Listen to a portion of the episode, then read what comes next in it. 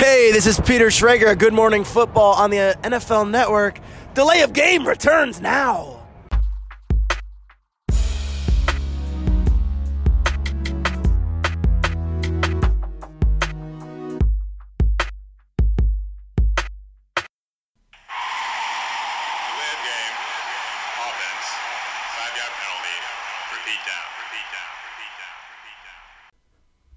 Angesichts von Temperaturen nahe und auch schon über der 20 Grad Marke haben die Jungs von Delay of Game die Shorts rausgeholt und ja, äh, die ärmellosen Trikots, das sind dann meistens aber keine NFL-Trikots, sondern NBA-Trikots aus früheren Tagen und sich mit ihrem Draftboard auf die Terrasse gesetzt.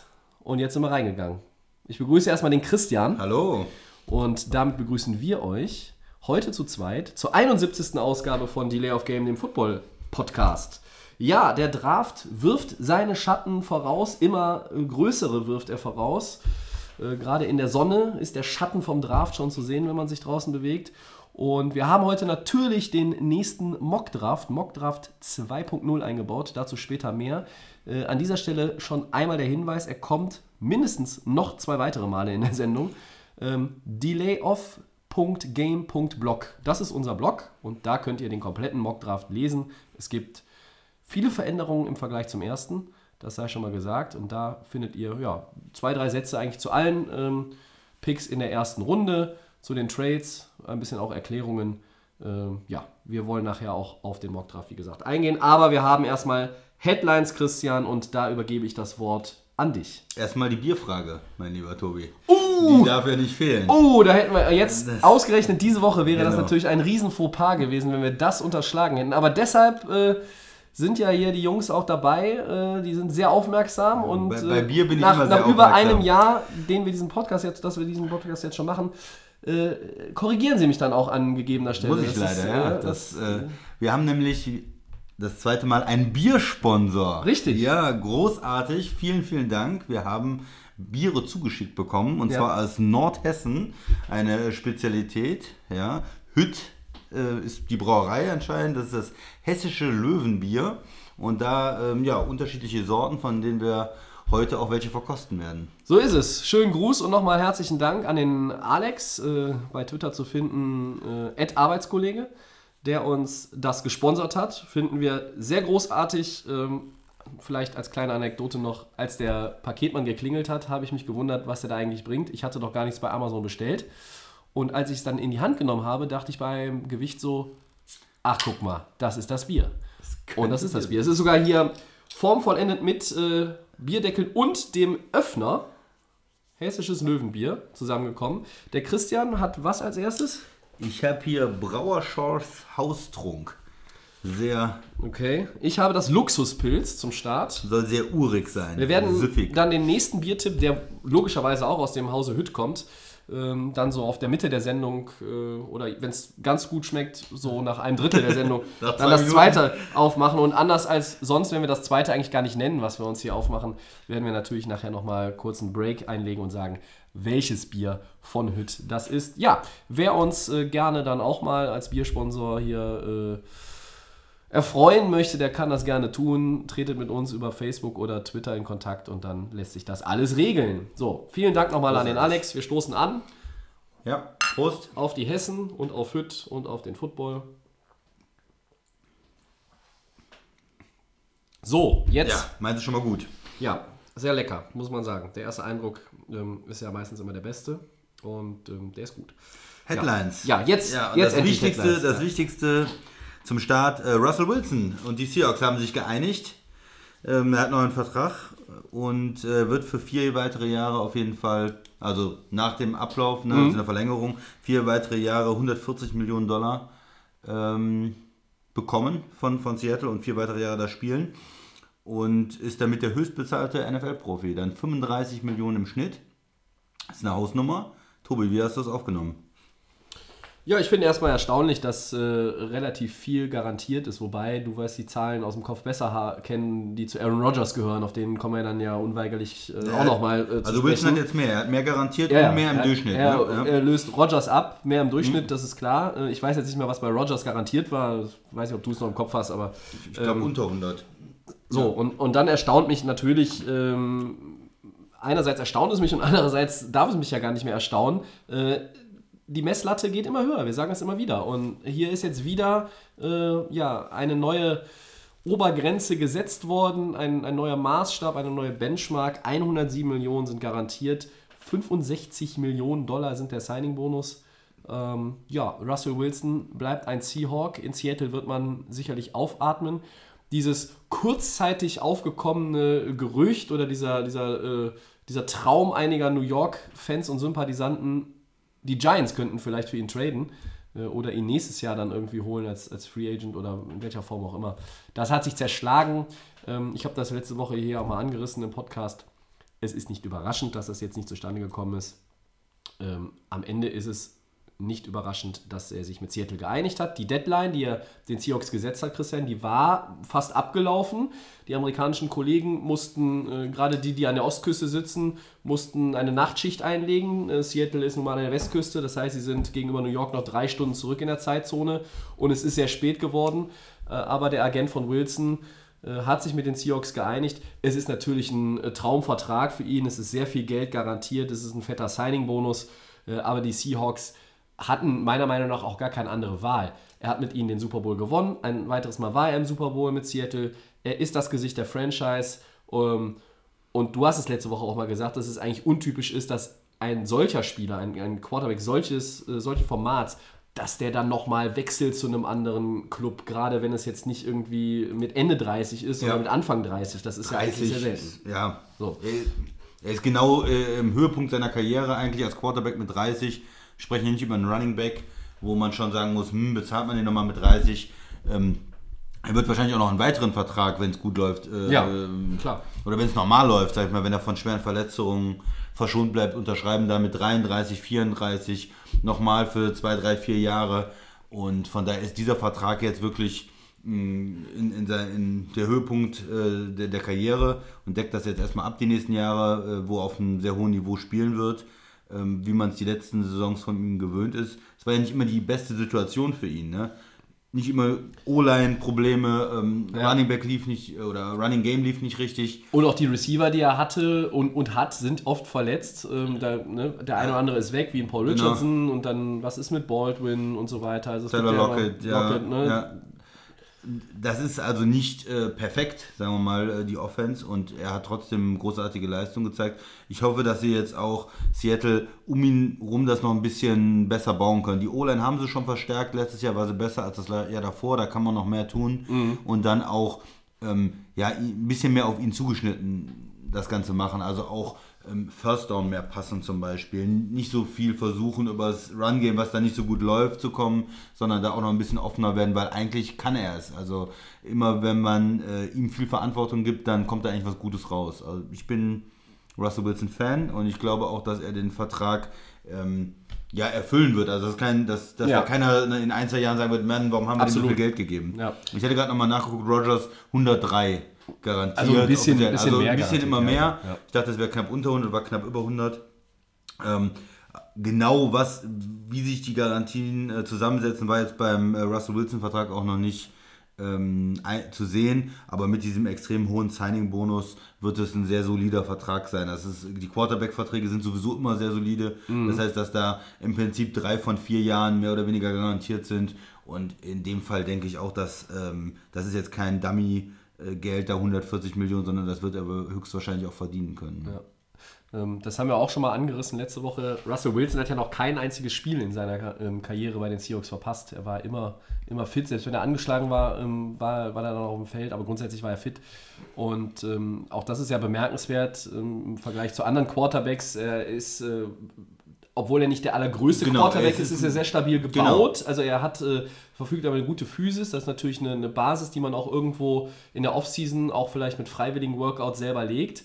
Ähm, das ist das eine, was mich an ihm beeindruckt. Obwohl er natürlich äh, Divisionsrivale ist mit, äh, von meinen Rams in der NFC West. Aber äh, ich ziehe auch den Hut vor dem, was er in den letzten äh, sieben Jahren äh, in der NFL schon geleistet hat. Nicht nur wegen den ja, den, den Franchise-Rekord in Seattle oder, oder was weiß ich was und dem Super Bowl, sondern auch wie er sich als Spieler entwickelt hat. Ähm, unabhängig jetzt von O-Line und Receiver und ob das jetzt Marshall Lynch im Backfield war oder wer auch immer, Wilson war auch jemand, der sehr, sehr viel zu Fuß gemacht hat. Er Ja. improvisiert, so ähnlich wie das auch äh, Colin Kaepernick am Anfang gemacht hat. Ähm, und das hat sich bei ihm ein bisschen gewandelt. Einerseits, weil er nicht mehr den Speed hat, aus, äh, den er mit Mitte 20 hat, das ist, glaube ich, ganz normal.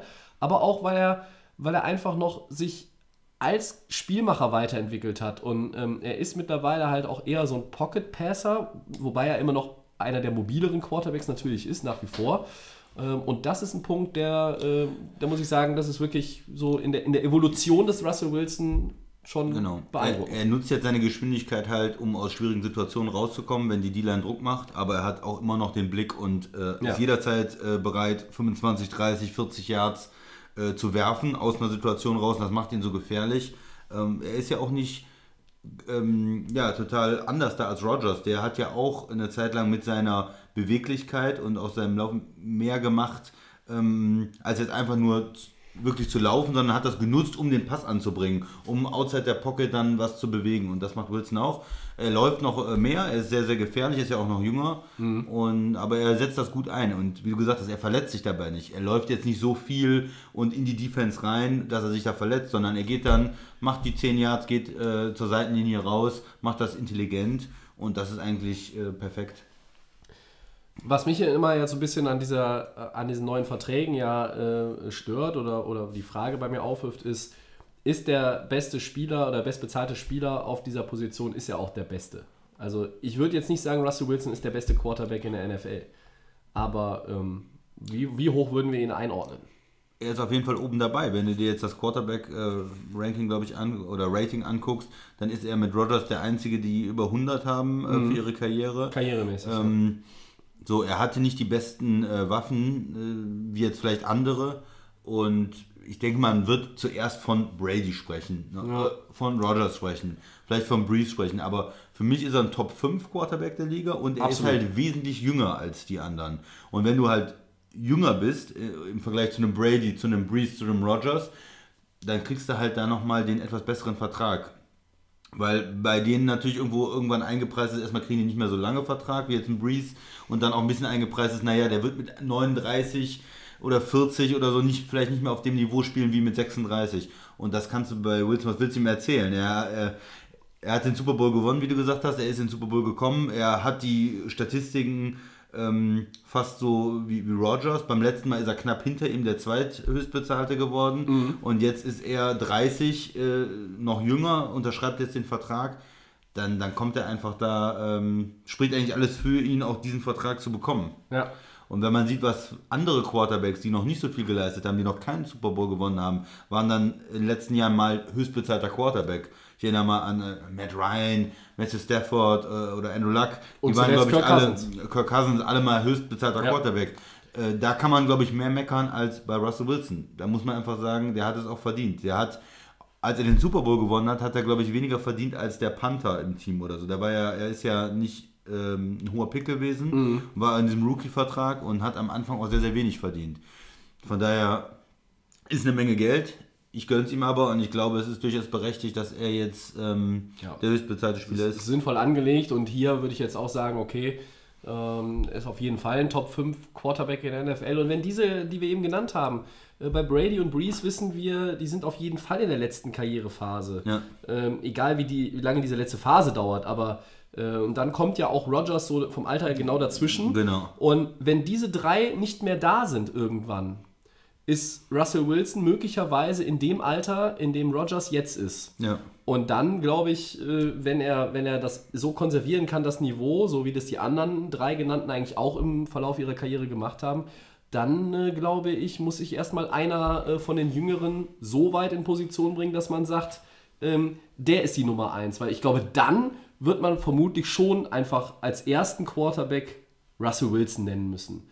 Wer weiß, ich meine, kann sich natürlich auch alles drehen, aber so Stand heute wäre das auch meine, meine, mein Gedanke, weil ich sage jetzt mal, ähm, da haben wir, haben wir Leute wie, äh, wie Patrick Mahomes, der MVP geworden ist, aber da- das ist halt, wir sind Eine da Saison, vorsichtig, eine Saison, eine Saison. Genau, den So. muss man sicherlich nennen. Andrew Luck. Andrew Luck ist dann natürlich ein Kandidat, wo man sagt, okay, sind vielleicht Luck und Wilson dann irgendwann die beiden, wo man sagt, das sind, ich sehe das Top-Duo, wenn es um Ja. die Quarterbacks geht. Oder sind dann auch andere in der Lage, Leute, die dann vielleicht jetzt erst noch in die Liga kommen, dass sie auch relativ schnell nach oben äh, gehen in dieser, in dieser Hackordnung, wenn man sie so nennen möchte. Ähm, was halt so mit Leuten ist wie, ich zähle sie jetzt mal auf, es ist natürlich jetzt, sind alle irgendwo auf einem unterschiedlichen Level noch so ein bisschen. Trubisky, äh, da haben wir einen Prescott, da, haben ganz wir, da haben wir einen übrigens. Wentz, da haben wir einen Goff, das sind ja so diese jüngeren Quarterbacks, die jetzt schon in der Liga sind und wo man dann denkt, okay, wer kann denn wirklich sich mal so entwickeln? Ne? Man, man, Man- darf es auch nicht mal man- vergessen, also Brady war so eine Ausnahme, Rogers hat lange hinter, hinter Brett Favre äh, gesessen, ähm, auch, auch ähm, Philip Rivers hat hinter Drew Brees erstmal gesessen. Das sind ja Jungs, die äh, haben sich alle erstmal so ein bisschen hinten anstellen müssen. Und die haben dann ihr Niveau peu à peu gesteigert und die anderen sind dann irgendwie in ihrem ersten Jahr auch direkt reingekommen und machen dann die entsprechenden Fehler, die vielleicht dann, dann die jetzt Älteren, als die noch irgendwie zweiter Mann irgendwo waren, die haben die nicht gemacht. Ne? Also, weil die haben dann irgendwie mit anderen Grundvoraussetzungen das Kommando Verstanden, übernommen. ja. Und das ist halt so, das ist immer so ein bisschen unterschiedlich. Aber hier und, Und heute. vielleicht noch ein, zwei. Quarterback, die man nennen muss, äh, wäre auch äh, Matt Ryan halt, äh, Ja. gesagt, äh, ist für mich immer ein bisschen zurückversetzt, weil er sehr gute Mitspieler hat. Ne? Mit, mit Julio Jones zum Beispiel, Ja. mit dann äh, dem mit Kyle Shannon hat er gespielt als Offensive Coordinator in, der besten Saison eigentlich. Und da hat man immer das Gefühl, er ist sehr gut, aber er hat halt auch immer sehr gute Mitspieler. Und bei Russell Wilson war das nicht immer äh, der Fall. Ähm, und äh, Cam Newton kann man natürlich auch nennen, der aber jetzt zuletzt auch Verletzungsprobleme hat. Ähm, das heißt, da ist er im Moment nicht so bei den Top 5 dabei, einfach aufgrund äh, der, der fehlenden Physis ne? In der letzten Saison. Völlig richtig. Also, ne, Top 5 ist hier äh, aber mal mindestens für Wilson. Um Ja. das so Phil Rivers ist bestimmt auch oben dabei, aber Den muss man auch mitzählen. Ja. Also ich zähle ja auch Andrew Luck irgendwie sehr, sehr weit äh, oben mit, weil er hat das ja früher schon bewiesen und nach einem kompletten Jahr Ausfall so zurückzukommen, ähm, das hat bei mir wirklich äh, viel, viel Eindruck hinterlassen. Aber Russell Wilson, äh, um das Thema abzuschließen, für uns beide und ich glaube, da spreche ich auch mal für Max, ähm, einer der Top-Quarterbacks in der Liga. Ja, der Max lässt sich heute übrigens entschuldigen. Ähm, die Arbeit hat es verhindert. Und, und die, die Seahawks-Fans, die sind, glaube ich, froh alle, weil man will nicht, Total. äh, dass Klar. er geht, dass er getradet wird. Ja, gut, du kriegst vielleicht ein paar Picks zurück, aber du, musst diesen, du brauchst diesen Quarterback wieder und damit fängt alles an. Du musst erstmal einen finden und auch die Seahawks wissen, vor Russell Wilson, da haben die verschiedene Quarterbacks ausprobiert. Ja, Matt Flynn war kein Franchise-Quarterback. zum Beispiel und da, da weißt du, äh, wenn du keinen hast, dann ist es einfach ätzend und da, da hast du keine Chance, irgendwie weit zu kommen. Äh, Und jetzt mit Wilson bist du immer ein Playoff-Kandidat Ja. gewesen in den letzten Jahren, wenn es gut läuft, ein Super Bowl-Kandidat und so wird das auch weitergehen. Es wird natürlich ein bisschen schwieriger, jetzt das Team zu, darum zu bauen. Du hast die 35 Millionen erstmal weg im Schnitt. Ähm, Richtig. Vom Salary Cap, das äh, wissen ja auch die Packers, das ist nicht ganz einfach, wenn man so einen hochbezahlten Quarterback hat, aber es ist trotzdem zu machen. Und du willst lieber mit dem Problem leben, als mit dem Problem, ich habe keinen Quarterback. Ah, da, völlig, natürlich, klar. Das ist, das, ist, äh, das ist gar keine Frage. Seattle hat uns ja überrascht, dass sie in diesem Rebuild-Jahr, wie es ja eigentlich auch angekündigt war oder, oder aussah, dass sie in die Playoffs gekommen sind in der NFC, vielleicht, sage ich immer wieder, auch ein bisschen davon profitiert haben, dass halt zum Beispiel Minnesota und Green Bay, die ja Kandidaten waren, geschwächelt haben, ähm, dass halt auch Atlanta und Carolina nicht zur Stelle waren. Und da hat Seattle dann einfach halt auch die entsprechenden Spiele gewonnen und sind verdient in die Playoffs gezogen. Bis zum nächsten Super Bowl ist es, glaube ich, noch ein bisschen hin. Das dafür, stimmt, das stimmt. dafür ist in der Defense einfach zu viel weggebrochen. Das hat ja damals auch von der Defense gelebt äh, mit der Legion of Boom. Aber die Seahawks-Fans, und da gibt es ja in Deutschland eine ganze Menge von, wie ich weiß, Ja. äh, ich glaube, die können jetzt äh, wieder, wieder beruhigter schlafen mit Blick auf die NFL, weil ihr Russell äh, trockenen Tüchern der Vertrag und damit alles gut. Ja, dann mache ich weiter. Ähm, wir haben noch eine Frage bekommen von unserem Hörer Dre und äh, der fragt uns, was sagt ihr zu den Berichten über das Verhältnis von Quarterback Aaron Rodgers und Ex-Packers-Coach Mike McCarthy? Und wer, erfahrene Hörer wissen es längst, könnte besser dazu als erster etwas sagen als der Christian? Ja, ich äh, bin ja äh, Green Bay-Fan und man hat natürlich schon die letzten Jahre gemerkt, dass das Verhältnis nicht gut ist zwischen den beiden. Man hat es immer wieder gesehen, ähm, dass, dass Aaron Rodgers dann frustriert war mit, dem- mit dem Coach und auch ein bisschen Playcalling in Frage gestellt hat und so weiter. Äh, viele sagen, das geht zurück äh, bis auf die äh, Zeit, wo er gedraftet worden ist, wo McCarthy bei den 49ers ähm, unter Vertrag stand äh, als Coach und sich ähm, für Alex Smith stark gemacht hat als Nummer 1 Pick Und das war bei Aaron Rodgers schon immer so im Hintergrund. Und das ist ja eine Arbeit. Der hat lange im, äh, im Draftroom gesessen. Der an hat lange im Abend. Draftroom gesessen, ist spät von Green Bay in der ersten Runde gezogen worden und das äh, hat dann doch bei ihm immer gearbeitet.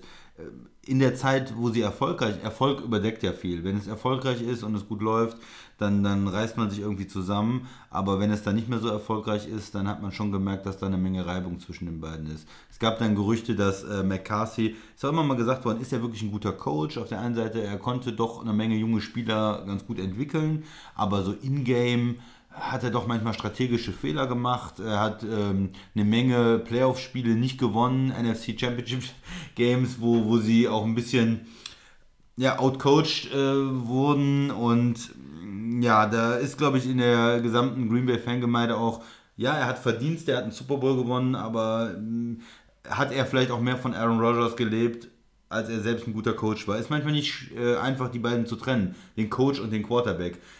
Brady, äh, Belichick, ja, äh, ne, was ist wichtiger? Äh, Beide sind super wichtig, aber mh, das in, bei Green Bay ist halt die Frage, wer, wer, jetzt, wer jetzt wirklich, ja, hat, hat Aaron Rodgers ihn da ein bisschen mitgezogen vielleicht. Und dann gab es halt Gerüchte auch darüber, dass McCarthy zum Teil Meetings verpasst hat, weil er sich lieber ma- massieren hat lassen. Äh, das sind natürlich schon so harte, harte Geschichten, die da aufgekommen sind. Da kommen natürlich äh, Ex-Spieler und sagen, ah, aber Rodgers ist auch vielleicht irgendwie ein schwieriger Typ, ein bisschen Diva und ähm, dann, dann kocht das Ganze so hoch. McCarthy hat das natürlich abgestritten, dass er da irgendwie äh, Meetings verpasst hat wegen Massagen. Ja, ähm, das Verhältnis ist, glaube ich, nicht das Beste, ehrlich gesagt. Die letzten zwei Jahre sah das nicht gut aus.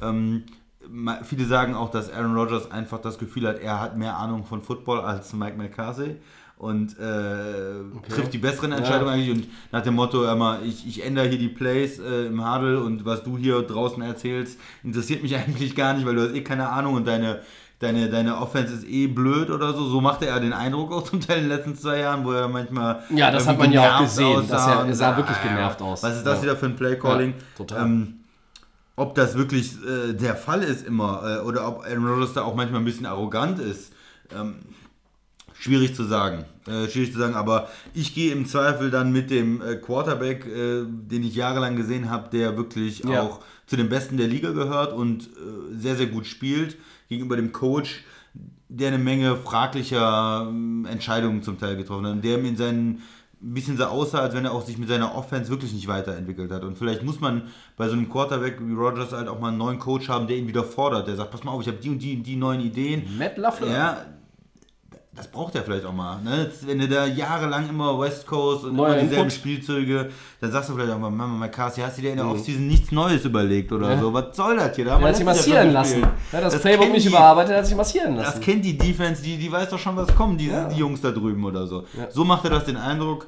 Ähm, ich sag mal, ich bin auf der ganzen Seite eher Aaron Rodgers, aber ich kann mir auch vorstellen, dass so ein Quarterback, der, der 35 ist und eine Menge schon gemacht hat und Super Bowl gewonnen hat, bestimmt nicht einfach zu coachen ist. Weil also der ist auch jemand, der, der äh, von der Körpersprache letztes Jahr war, wo habe ich mir auch gedacht, Mensch, du bist auch irgendwo Vorbild, ne? Für die Receiver, für die Offense. Und wenn Gerade du da, für die vielen jungen Spieler. wenn du da äh, bei jedem zweiten Play-Call Ja. sagst, äh, alles scheiße hier, das macht auch die ganze Situation nicht besser. Ähm, ich hoffe, das wird dieses Jahr dann anders. Also das ist so, erstmal so von mir die, die Einschätzung. Tobi, wie hast du es gesehen? Was hast du gelesen? Also gru- grundsätzlich muss man vielleicht nochmal den Schritt zurück machen. Ähm, Also Rogers hat auf diesen Artikel aus dem Bleacher Report äh, reagiert und da wurden halt diese Details über dieses, ich nenne es jetzt mal Arbeitsverhältnis und das, das Zwischenmenschliche zwischen ihm und McCarthy ähm, ja, herausgehoben her oder publik.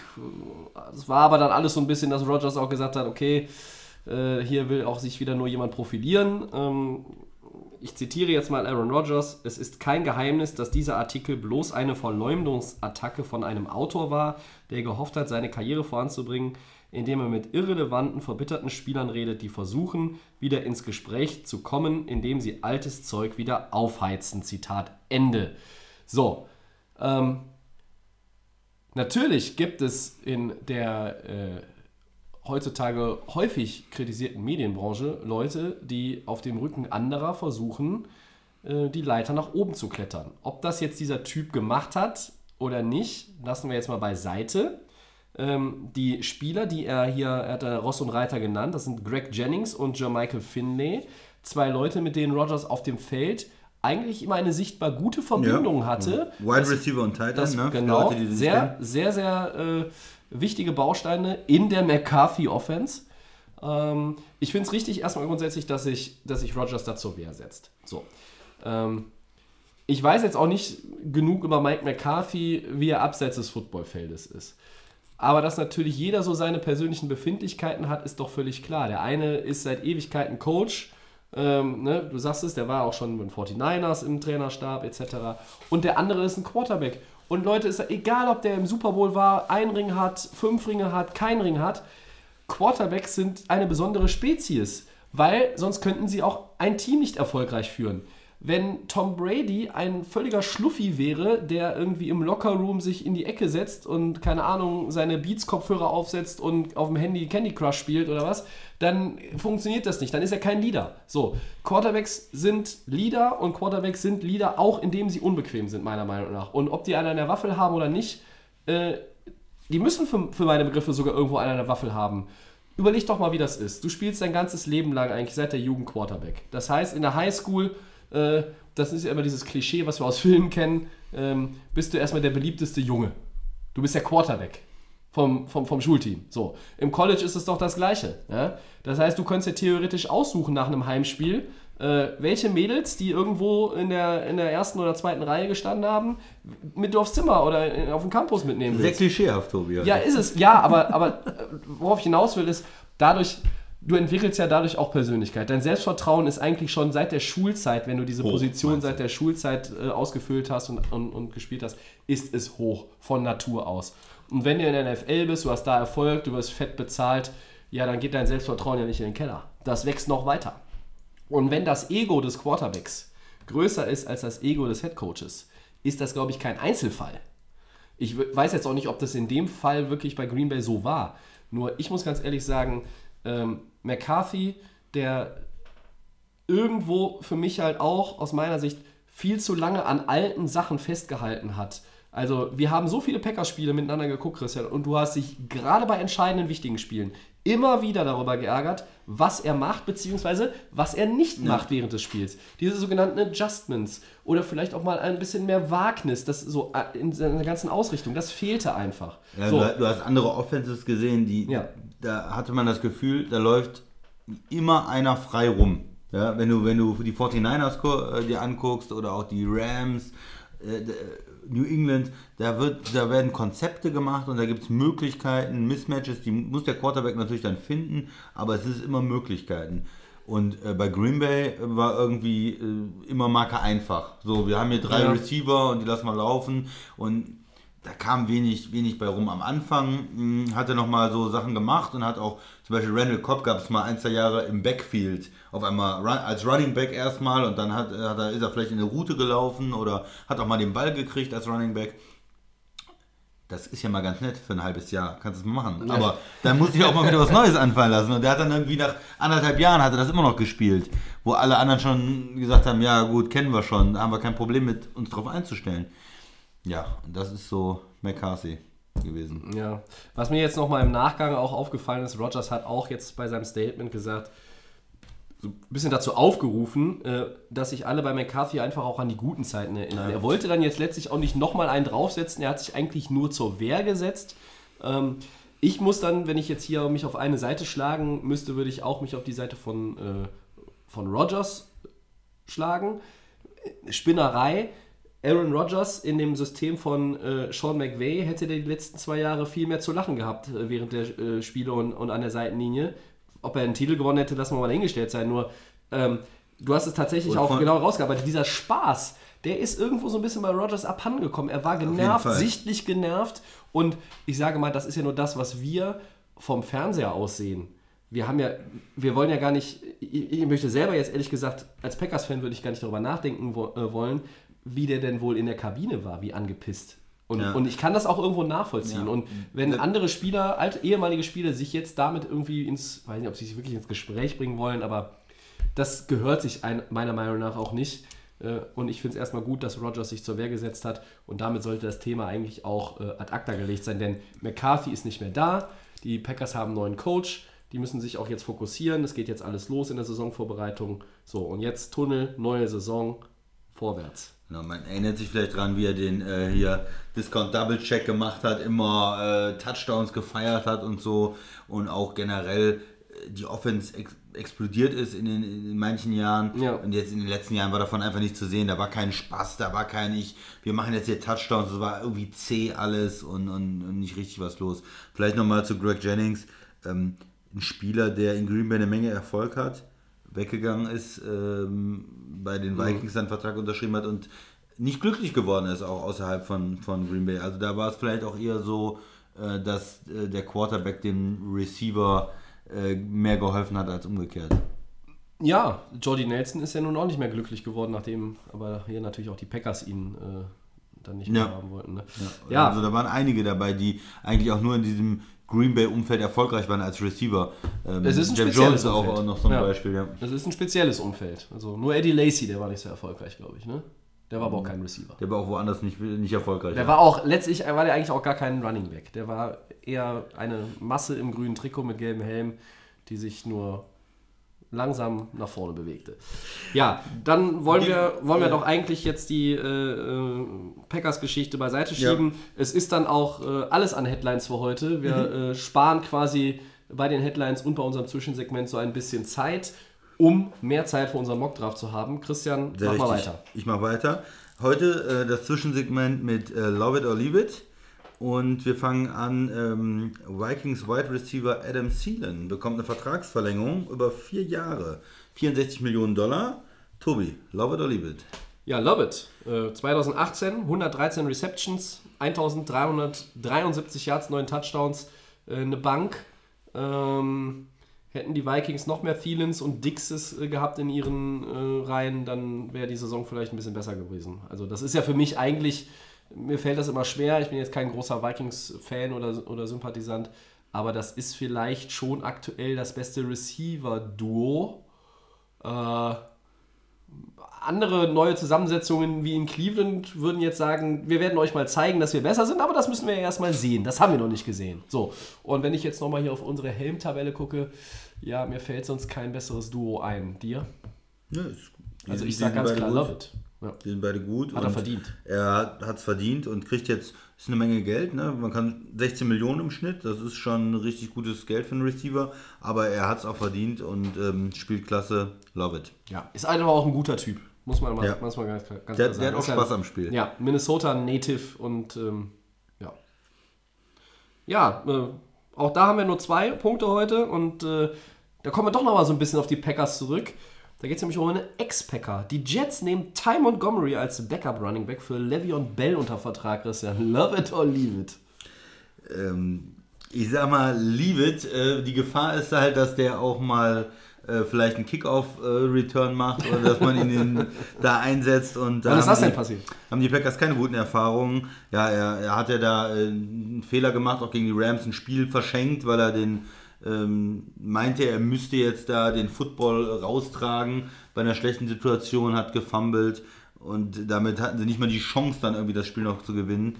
Und danach ist er gefeuert worden als Running Back, als Ersatzmann, als Third Down Back nicht schlecht Ja. kann auch gut den Ball fangen.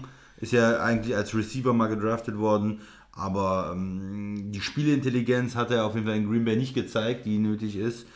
Bin gespannt, ob er bei den Jets da äh, zugelernt hat. Ja, er war da ja für die in, Jets in jetzt Baltimore, da ist er auch nicht so richtig warm geworden. Irgendwie Ja. wurde er auch nicht, gar nicht groß eingebunden, glaube Ja. ich. Ähm, ja, die Zahlen äh, haben wir jetzt mal uns an der Stelle auch gespart von 2018, die sind nicht, Da war nicht, sagend. nicht viel. Ähm, ja, ich, ich sage äh, auch wie du hier keine große Kontroverse leider, aber ich muss da auch sagen, leave it. Also äh, Ersatz-Running Back für Le'Veon Bell, ähm, da hätte ich vielleicht den Jets vorgeschlagen, irgendwie in der zweiten, dritten oder vierten Draftrunde einen Running Back zu ziehen, weil normalerweise gehst du davon aus, dass Bell ähm, sowieso die Mehrzahl der Snaps spielt. Dafür ist er noch jung genug Ja. und dann vielleicht mit einem Rookie da, da hinten dran oder so. Oder vielleicht hättest du auch noch irgendwo einen anderen gefunden. Es soll noch den einen oder anderen Free Agent ja geben. Äh, ja, Montgomery halte ich jetzt nicht so für eine optimale Lösung als, als Backup. Aber gut, wer weiß, was die Jets sonst noch vorhaben. Also, Thielen, zweimal Lovett, Montgomery, zweimal Leave it. Leave it. Sag mal, hast du das erste Bier eigentlich schon leer? Ja, Ja, aber da muss, Ja. ich, mal, muss ich mal ein bisschen ranziehen hier. das, äh, 0,33, das ist schon leer. Ja.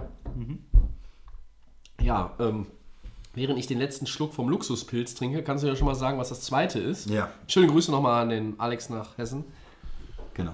Das ist hier einmal äh, für mich äh, das Pilsener, hessisches Löwenbier Pilsener. Aha, das ist aber ein anderes Pilz als das, was ich habe. Das Ne? ist ja nicht Luxus. Ja, ne? also, das ist, ja, ja, ich- Standard, du hast die Ich Luxusversion. bin ja, ja. Unfassbar, dass ich den Biertipp heute vergessen habe. Das ist, das ist unentschuldbar. So, aber dafür habe ich diesen wunderschönen Öffner wieder in der Hand und äh, gehe jetzt mit dem Hütt Hefeweißbier hell. So, gucken wir mal, was das so kann. Ich Erstmal, da nehme ich jetzt auch mal ein Glas dazu, nicht aus der Flasche. Ähm, ja, und äh, wenn ihr so ein bisschen auf die Uhr guckt, dann werdet ihr feststellen, ach guck mal, es geht ins vierte Segment der Sendung und es sind noch keine 40 Minuten rum. Haha. ja, wir wollen ein bisschen natürlich den Draft in den Vordergrund stellen, wie angekündigt. Und ähm, 2.0. so ist es. Aber erstmal stoßen wir noch an. Das Ja. muss ja hier dann auch nochmal sein. Also, mein Gott, da ist ziemlich Schaum drin. Prost. Ja, aber auch gut. Sehr, sehr lecker. Das ist natürlich jetzt was ganz anderes, so ein äh, Hefeweißbier nach dem Pilz, aber egal. Bei der Abmoderation können wir noch eins aus dem Kühlschrank holen. Oder vielleicht machen wir noch einen Whisky auf, wer weiß. Äh, ja, Christian, Segment 4. Heute einmal durch die Liga und zurück. Nein, sind wir mit durch. Mockdraft 2.0, Ja. hatte ich ja angekündigt. Ähm, wir gehen jetzt erstmal die ersten 10 Picks äh, durch, äh, Top 10. Und ähm, dann werden wir noch so ein paar interessante Sachen aus der ersten Runde rausnehmen. Ja, ähm, Ich lese dir die Teams vor und du sagst die Spieler an. Ja, ich wollte vielleicht nochmal gerade darauf hinweisen, dass äh, auch noch natürlich unser Mockdraft 1.0 auf unserem äh, Blog zu finden ist und Mockdraft 2.0 ist quasi mit Beginn der Sendung äh, auch online gegangen. Ihr wisst es vielleicht inzwischen, delayoff.game.blog. Ich habe ja gesagt, der Hinweis kommt noch ein paar Mal. kein So, Thema. Kannst ja. Also an 1 ziehen die Arizona Cardinals. Wen hast du da im Petto? Ja, da bleibe ich, äh, bleib ich dabei. Ne? Die Cardinals gehen, geben dem neuen Headcoach Cliff Kingsbury äh, seinen Wunschspielmacher. Ähm, das ist Kyler Murray, Quarterback Oklahoma.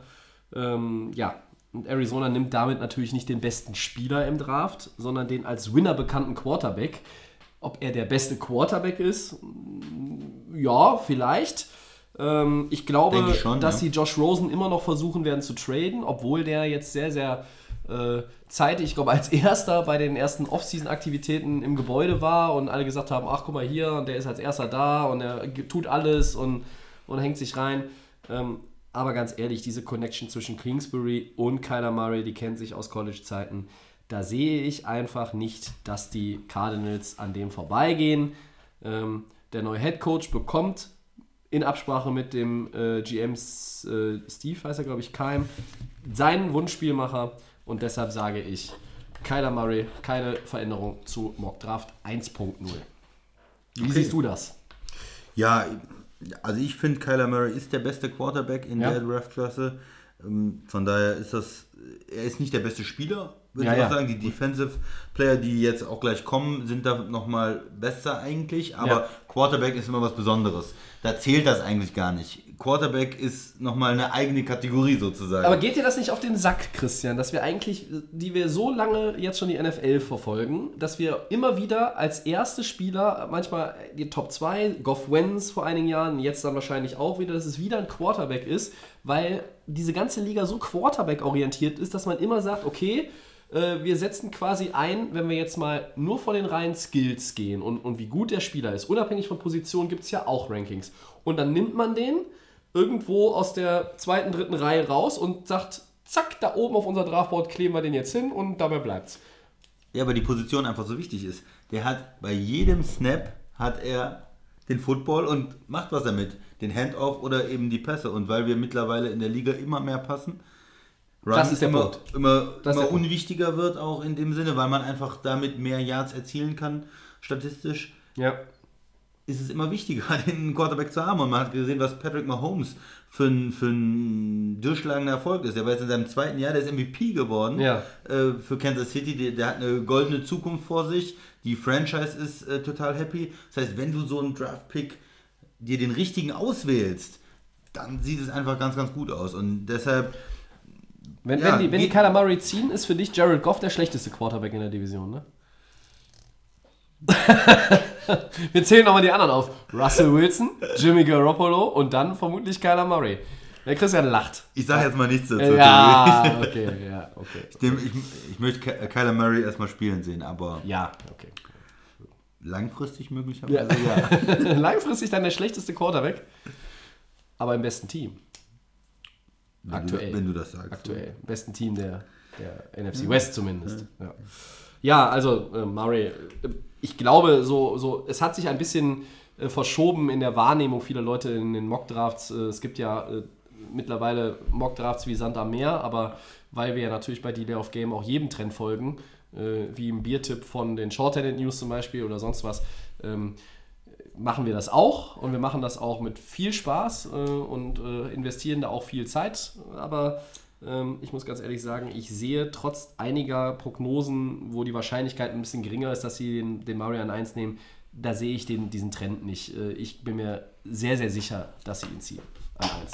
So, hier fliegen schon die Kronkorken tief. Ähm, ja, wir brauchen mehr Bier wahrscheinlich. Weiter geht's. Zweites Team. San Francisco 49ers sind an zwei. Ja, auch hier bleibe ich bei unserem äh, ursprünglichen Plan, der ursprünglichen Einschätzung. Nick Bosa, Edge Rusher, Ohio State, der jüngere Bruder von äh, Joey Bosa, Joey Bosa, der ja, bei den Chargers spielt. Und ja, die 49ers kaufen hier meiner Meinung nach auch ein Stück weit den Namen und entscheiden sich ähm, da gegen Defensive Tackle Quinnen Williams. Ich glaube, ähm, die 49ers rechnen auch damit, dass Murray nach Arizona geht und dass sie quasi bei den Defense-Playern die Qual der Wahl haben. Aber am Ende, glaube ich, werden sie sich zwischen diesen beiden entscheiden und sie werden sich ja für den, für den Edge Rusher entscheiden, der eigentlich so von vielen trotzdem auch als der talentierteste gesehen wird, hi- hinten raus. Also der hatte ein bisschen Verletzungsprobleme im College jetzt am Ende, ähm, aber Bosa ist ein Day One Starter und ja, wenn die Cardinals nicht jetzt doch alle überraschen sollen und vielleicht doch Nick Bosa an 1 nehmen, ich meine, die Cardinals könnten quasi jede Position irgendwie äh, gut gebrauchen, dann geht der Bruder von Joey äh, auch nach Kalifornien und ein bisschen weiter, äh, LA, San Francisco. Ja, du, du sagtest am Anfang äh, von wegen äh, mit dem Namen. Er ist nach aller Voraussicht nach so gut wie sein Bruder. Ja, also er spielt im Das College so gut, er hat dieselben athletischen Möglichkeiten und von daher kauft man jetzt nicht nur den Namen, sondern er ist tatsächlich auch höchstwahrscheinlich in der Kategorie wie sein Bruder und der ist ein verdammt guter Pass-Rusher. Da gehe ich von aus, ja. Und von daher ist das also ein super solider Pick. Ähm, er wird auf jeden Fall in den Top 5 gehen. das ist klar. Irgendwie an 1, an 2, an 3. Aber er wird ganz oben dabei sein und die äh, 49ers werden, wenn sie ihn nehmen, denke ich, auch ähm, Spaß Viel- mit ihm viel haben. Freude an ihm viel haben, Freude an ihm haben. Ja. Also das ist jemand, äh, den hätte, glaube ich, jeder gerne im Team, weil er einfach ein super Pass-Rusher ist, eine gute Zukunft vor sich hat und man den Bruder schon gesehen hat, was der so äh, zum, zu leisten imstande ist. Ja, ich durfte mit beiden Bosas in Atlanta äh, drei Worte wechseln und äh, ein schnelles Foto machen. Ähm, das sind ja nun mal äh, von der Statur her einfach äh, auch schon, schon Erscheinungen. Also ich meine, das ist jetzt kein Defensive Tackle wie Quillen Williams, wo ich mich halt dreimal hinter verstecken könnte und man würde mich nicht finden. Aber äh, sehr athletisch, groß, ähm, wirklich der, der Oberkörper, also für die Position. Und äh, solange wir die NFL sehen, haben wir ja schon viele Leute auf diese, für diese Position kommen und gehen sehen. Aber das ist jemand, der wirklich einfach auch die physischen Voraussetzungen hat. Und er ist ein, er ist ein guter Typ. Er ist jemand, der, der dieses Team, äh, die 49ers, die haben auch diese Historie äh, von äh, wirklich Starspielern in ihren Reihen. Also wir müssen ja nur mal Jerry Rice, Steve Young und Joe Montana nennen, um mal so äh, ganz weit in die Geschichte oder nicht ganz so weit, aber auch ein Stückchen weiter in die Geschichte zurückzugehen. Und Bosa ist, glaube ich, einer, der einfach ein super Repräsentant ist. Das war zumindest so mein Eindruck. Es Ja. ist ein, ein Typ, der einfach vom Charakter, von seiner Einstellung wunderbar zu dieser Franchise passt. Ja, jemand, der auch immer absolut am Limit spielt, 100 Prozent, der gibt nicht auf, der gibt keinen ähm, Spielzug verloren und da kannst du nichts falsch machen, wenn Nick Bosa, denke ich mal. Also ich meine, Kyle, Kyle Shanahan ähm, als, als Head Coach freut sich natürlich auch über jede offensive Verstärkung, aber äh, wenn Kyler Murray weg ist, aber selbst dann, die würden ja nicht Murray nehmen. Ne? Die haben Jimmy Garoppolo und haben den auch mit Geld zugeschüttet. Ich denke mal, die gehen Defense San Francisco oder traden vielleicht ein bisschen runter. Wenn jemand Das- unbedingt einen Quarterback will oder sowas, wenn jetzt die Cardinals äh, doch nicht den äh, Kyler Murray nehmen und da kommt ein anderes Team und sagt, wir wollen dann aber, wird's- dann wird's sowieso- wird's interessant, dass sie vielleicht drei, vier Spots runtergehen und dann sagen, okay, es gibt so viele gute Defender, Nick Bosa, okay, aber wir reden jetzt gleich über drei, vier auch noch, über sehr gute Leute. Wir sind zufrieden, wenn wir auf Ja. fünf runtergehen oder sowas, ähm, Wenn- als Beispiel. Wenn Murray Äh, nicht an. 1 geht, ist im Grunde genommen der, je, jeder Mockdraft, der Kyler Murray an 1 hatte, den kannst du danach in die Tonne hauen. Wenn das der Fall ist, wir werden hier sitzen, den Draft uns reinziehen, Christian, und wenn Kyler Murray nicht an 1 geht, werde ich unser äh, wunderbares Draftboard, glaube ich, zerhacken, weil ich mich dann darüber ärgere, dass im Grunde genommen alles andere für die Katz war. Weil dann wird das alles so durcheinandergewirbelt, dass eigentlich kaum mehr Prognosen äh, möglich sind, weil du, wie du schon sagst, dann wird es schon losgehen. Dann werden die, äh, die Drähte heiß laufen, dann wird irgendjemand vielleicht auf die 2 hochgehen wollen, um Kyler Murray zu ziehen. Ja. Das könnte dann Miami, sein sechs Miami so. sein, die Giants sein, das könnte Washington sein, das könnte was weiß ich wer sein. Ähm, keine Ahnung, vielleicht sind es die Patriots, weil die sagen, äh, den werden wir mal schön ein, zwei Jahre hinter Brady lernen lassen. Es ist ja ganz, ganz viel denkbar, wenn es passiert. Aber ich sehe halt, wie gesagt, Kyler Murray an 1 und dann Nick Bosa an 2. Die Jets sind an Nummer 3. New York Jets. Ja, Du hast das Trikot an gerade. ja, hab mich heute mal wieder rausgekramt. Äh, Es steht noch Chad Pennington hinten drauf. Äh, Lang, lang ist es her. Ähm, Josh Allen, Edge Rusher Kentucky. War im Mockdraft 1.0 bei uns auch die Nummer 3. Also die Top 3 haben sich nicht geändert. Äh, Keine Sorge, es werden noch Änderungen kommen. Nicht, dass ihr denkt, das ist derselbe Kram wie beim letzten Mal.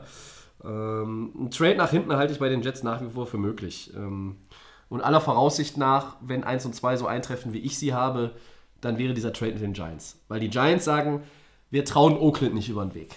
Was ist, wenn Oakland uns unseren Quarterback wegnimmt? Und wenn Murray schon weg ist, werden die Giants, glaube ich, mit, also Drew Lock ist da natürlich dann und, und Dwayne Haskins sind die Kandidaten. Aber die Jets, wenn sie auf drei bleiben, werden sie einen Edge Rusher ziehen und da denke ich, ist Josh Allen äh, auch genau der Richtige. Ähm, ja, sie brauchen auch dringend Hilfe auf der Außenposition in der D-Line und da hat sich jetzt auch in der Free Agency nicht so viel getan, dass man sagt, okay, äh, da gibt es eine ganz andere Orientierung. Deshalb denke ich, ähm, ist Allen der Kandidat für die Jets. Die würden natürlich bei Bosa zugreifen, wenn der noch da Ja. ist. Aber auf jeden Fall auch ein Top-Spieler, der äh, nicht äh, tiefer als 5 fallen sollte normalerweise. Also Ja. man, ist immer schwer zu sagen, ist er jetzt, äh, wird er an 3 gezogen oder an 2? Sind die San Francisco vielleicht doch, äh, die sagen, wir nehmen lieber Josh Allen, das ist ein bisschen auch Geschmackssache. Klar. Geht dann äh, Nick Bosa dann zu den, zu den Jets, aber er wird auf jeden Fall da ganz oben äh, gedraftet werden. 4. Oakland. Ja, immer wieder Oakland äh, und da muss ich dann jetzt mal äh, ein bisschen was verändern. Ich hatte mal Monte Sweat. Ähm, ich weiß nicht, ob du auf den gleich sowieso nochmal eingehen wolltest, aber das können wir uns vielleicht sparen, indem ich einfach sage, wo er landet. Ich glaube, der geht ein bisschen runter. Ähm, den habe ich mal Richtung Miami verortet auf die 13. Da ist ja bei Tests ein Herzleiden festgestellt worden bei Montez Sweat. Und ich glaube, dass das einige dazu verleiten wird, einige Franchises zu sagen, ähm, selbst wenn er das, das alles im Griff hat und das eigentlich auch kein Gesundheitsrisiko darstellt, kein, kein wirklich greifbares, dass einige Teams sagen werden, nein, wir rücken jetzt davon ab. Und ich hatte Montez Sweat, weil er beim Combine überragend war äh, und auch, glaube ich, beim äh, Senior Bowl sehr, sehr beeindruckend war, habe ich den so bei Oakland erstmal gesehen. Weil das ist ein, ein Spieler einfach von, seiner, von seinem ganzen Auftreten her, von seiner Spielweise her, der zu den Raiders passt. So. Den schiebe ich jetzt so ein bisschen weiter nach unten, weil ich glaube, der Draftstock geht nach unten und Quinnen Williams ist die 4. Defensive Lineman Alabama. Ähm, man kann ja, man muss ja kein Alabama-Fan sein. Also ich weiß, der Sascha ist keiner, äh, ich bin eigentlich auch kein Fan der Crimson Tide, ähm, aber das ist einfach ein Footballprogramm, das produziert richtig gute NFL-Profis. Quinn Williams, diese Nick Saban-Schule aus Alabama und der Fakt, dass die 49ers und die Jets den besten D-Liner dann noch nicht von Bord geholt haben, da gibt es für Oakland kein Vertun. Da kannst du nichts mit falsch machen und die können an dem dann auch nicht mehr Von- vorbeigehen. Von vi- vielen eigentlich der talentierteste Spieler über So alle es. Positionen So ist im es. ganzen Draft gesehen. So ist es. Und er ist, der ist vielseitig. Ja? Äh, Er hat, er, er hat, es ist nicht nur, es gibt immer wieder Defensive Linemen, die in die Liga gekommen sind in den letzten zehn Jahren, die haben vielleicht eine Stärke, die haben vielleicht zwei Stärken und die sind ein Top-10-Pick gewesen. Äh, Quinnen Williams kann ganz, ganz viel. Und ähm, je nachdem, wo man den in der D-Line dann auch einsetzt, äh, ich vermute eigentlich in der Mitte, also ne, Interior Lineman, ähm, das ist ein absoluter äh, äh, Star-Kandidat für mich in den nächsten Jahren. Einer, der, der richtig Alarm macht und ähm, ja, wenn der nach Oakland geht, puh, ich glaube, alle O-Liner in Denver, in, äh, bei den Chargers und auch in Kansas City werden sagen, oh Kacke, wir müssen gegen den zweimal spielen. Ähm, das ist äh, kein Vergnügen. Aber du hast es gerade richtig gesagt, Christian. Ne? Also diese, Ja. dieses Talent, was, was ihm einfach nachgesagt wird. Ja. Also er ist irgendwie, also Pro-Ready fällt nachher noch ein paar Mal, aber das ist er auf jeden Fall. Ist, ist eine absolute Bank, kann jedes Team gebrauchen. Ähm, vielleicht insgesamt der, der beste Spieler im gesamten Draft. Man sieht schon, wir haben jetzt in den ersten vier, drei Defensive Ja. Liner, ähm, jetzt ein Defensive Tackle eher, davor zwei Edge Player. Das heißt, da ist die Stärke des Drafts. Es wird immer gesagt, Pass Rusher, Defensive Line, das ist die große Stärke vom Draft, ähm, vor allen Dingen am Anfang. Das. Und das sieht man dann auch hier. Oh, ja, der wird auf jeden Fall in den Top 5 gehen, bin ich mir auch sicher. 5 wäre Tampa Bay Buccaneers. Ja, äh, da bleibt so, wie äh, es vorher war. Devin White, Linebacker LSU. Todd Bowles ist der neue Defensive Coordinator. Ähm, ein ehemaliger Head Coach bei den Jets war er. Äh, hat bei uns manchmal Lob bekommen, manchmal haben wir ihn auch ein bisschen rasiert. Ähm, und Bowles bekommt einen Playmaker für den Neuaufbau äh, dieser Defense. Sie war ähm, die zweitschlechteste in 2018. White hat Leaderqualitäten, hat beim Scouting Combine gezeigt, welche Qualitäten er hat, ähm, dass, er, dass er auch jemand ist, wo man sich jetzt nicht irgendwie noch darauf irgendwie konzentrieren muss, dass er noch so ein bisschen reinfindet in das Ganze. Der Mann ist auch, den kannst du in Woche 1 aufs Feld stellen, äh, der kennt dann das Playbook und dann weißt du, du kannst dich auf den verlassen. Das ist, glaube ich, ein, ganz, ganz zuverlässiger Spieler, der, ähm, der auch quasi, ich, ich würde sagen, der hat auch so ein bisschen Augen im, im, äh, im Kopf hinten. Also der Im Grunde genommen Augen vorne und hinten, der sieht alles, der kann ein Spiel sehr, sehr gut lesen, das heißt, er kann die gegnerische Offense lesen. Ähm, und äh, er wird ein bisschen mit Patrick Willis verglichen, Christian. Ähm, der hat bei den 49ers lange Jahre in der Mitte gespielt, äh, bei den Linebackern, den mochtest du auch ziemlich gerne. Ein großartiger äh, Linebacker. Für mich muss er auch in diese Region dann äh, wirklich kommen, damit der Pick Sinn macht. Also Und damit ein der super- Tampa Bay weiterhilft, ja. ist ein super Spieler. Fünf für einen Inside-Linebacker, der jetzt kein Pass-Rusher ist, ist auch schon extrem hoch. Also da muss wirklich auch äh, Patrick Williams, äh, Pat- Patrick Willis äh, rauskommen. Sonst, sonst passt das Ganze nicht. Ähm, also wenn er fünf gepickt wird, extrem hohe Erwartungen in Tampa. Ich habe mir das schon beim ersten Mockdraft äh, gut überlegt, ob ich, den, ob ich den so hoch ansetze, weil genau das, was du sagst, man, man weiß so, wie in den letzten Jahren die Verteidigung der Position war. Und ein Linebacker unter den ersten fünf, das kommt jetzt nicht alle Tage vor. Ja. Äh, hier ist aber auch einfach diese, diese Notwendigkeit, glaube ich, meiner Meinung nach gegeben bei Tampa Bay, weil die brauchen quasi diesen zentralen äh, Dreh- und Angelpunkt in ihrer Defense, äh, einen neuen. Ja? Ja. Ähm, Quan Alexander äh, ist es nicht mehr, der ist ja gegangen. Und ich glaube aber, dass ein Devin White auch nochmal, wenn er sich richtig entwickelt, so wie das alle prognostizieren, dann wird er, wird er kein Quan Alexander, dann wird er ein Patrick Willis. Ja, er muss Patrick Willis werden oder, oder Luke Hickley werden oder sowas, um da wirklich die. Das sind so die Vergleichswerte. ne? Ja. Ja, den Value dazu haben. Äh, Nummer 6, New York Giants. Äh, ja, ich hatte Dwayne Haskins im ersten Mockdraft. Äh, da hatte aber auch, äh, glaube ich, dann erst ein paar Stunden oder Tage später, ich glaube, ich war sogar noch am selben Abend, war noch dieser Trade mit dem äh, mit OBJ, wo die Giants dann auch einen weiteren Erstrunden-Pick von Cleveland bekommen haben. Äh, und ich habe in den letzten Tagen äh, immer häufiger darüber nachgedacht, habe es auch im Podcast schon die letzten Wochen gesagt. Ich sehe nicht mehr, dass sie mit ihrem ersten Erstrunden-Pick einen Quarterback ziehen. Nicht unbedingt. Weil möglicherweise die Giants sagen, okay, wir spielen einfach mit Eli, egal was da rauskommt, wir sind eh im Rebuild-Modus und Eli ist happy, dass er noch ein Jahr spielt und dann ne, Staffelübergabe an wen auch immer. Draftklasse der Quarterbacks 2020, der Max würde jetzt wieder nicken und sagen, so ist es, ist stärker. Behalten wir im Hinterkopf. New York hat ja noch einen Pick. Ich sage aber, dass sie an 6 tatsächlich DK Metcalf nehmen. Ein Receiver, der äh, irgendwie wie so ein Rohdiamant wirkte beim Combine und damit einem 40-Yard-Dash überzeugt hat, der irgendwie völlig absurd daherkam. Ähm, das ist irgendwo erstmal auch hoch. Receiver, die so hoch gezogen wurden in den vergangenen Jahren, Top 10 waren, waren nicht unbedingt immer dann living up to the expectations. Siehe John Ross, Cincinnati, ich glaube, der war ein Nummer 9 Pick. Ja, 10, 9 Oder 10. Ja. Hm. Also DK Metcalf, der Receiver, äh, Ole Miss, Mississippi. Ähm, Beckham ist weg. Die Offense der Giants benötigt meiner Meinung nach neben Running Back Saquon Barkley einen weiteren Playmaker, einen Starspieler. Das ist New York. Da musst du Stars haben, Leute, die sich zu Stars entwickeln können. Barkley, ja, der eine würde sagen, ist auf dem Weg dahin. Ich würde sagen, er ist schon einer. Vielleicht noch nicht der Megastar, aber er ist schon ein Star. Und das, glaube ich, traue ich Metcalf auch zu. Äh, spätestens 2020 bekommt er einen äh, neuen Quarterback. Äh, ja, und New York bekommt einen neuen Nummer 1 Receiver. Ähm, Sterling Shepard, auf den kommen wir bei den Four Downs nochmal zu sprechen. Dann haben wir auch Golden Tate.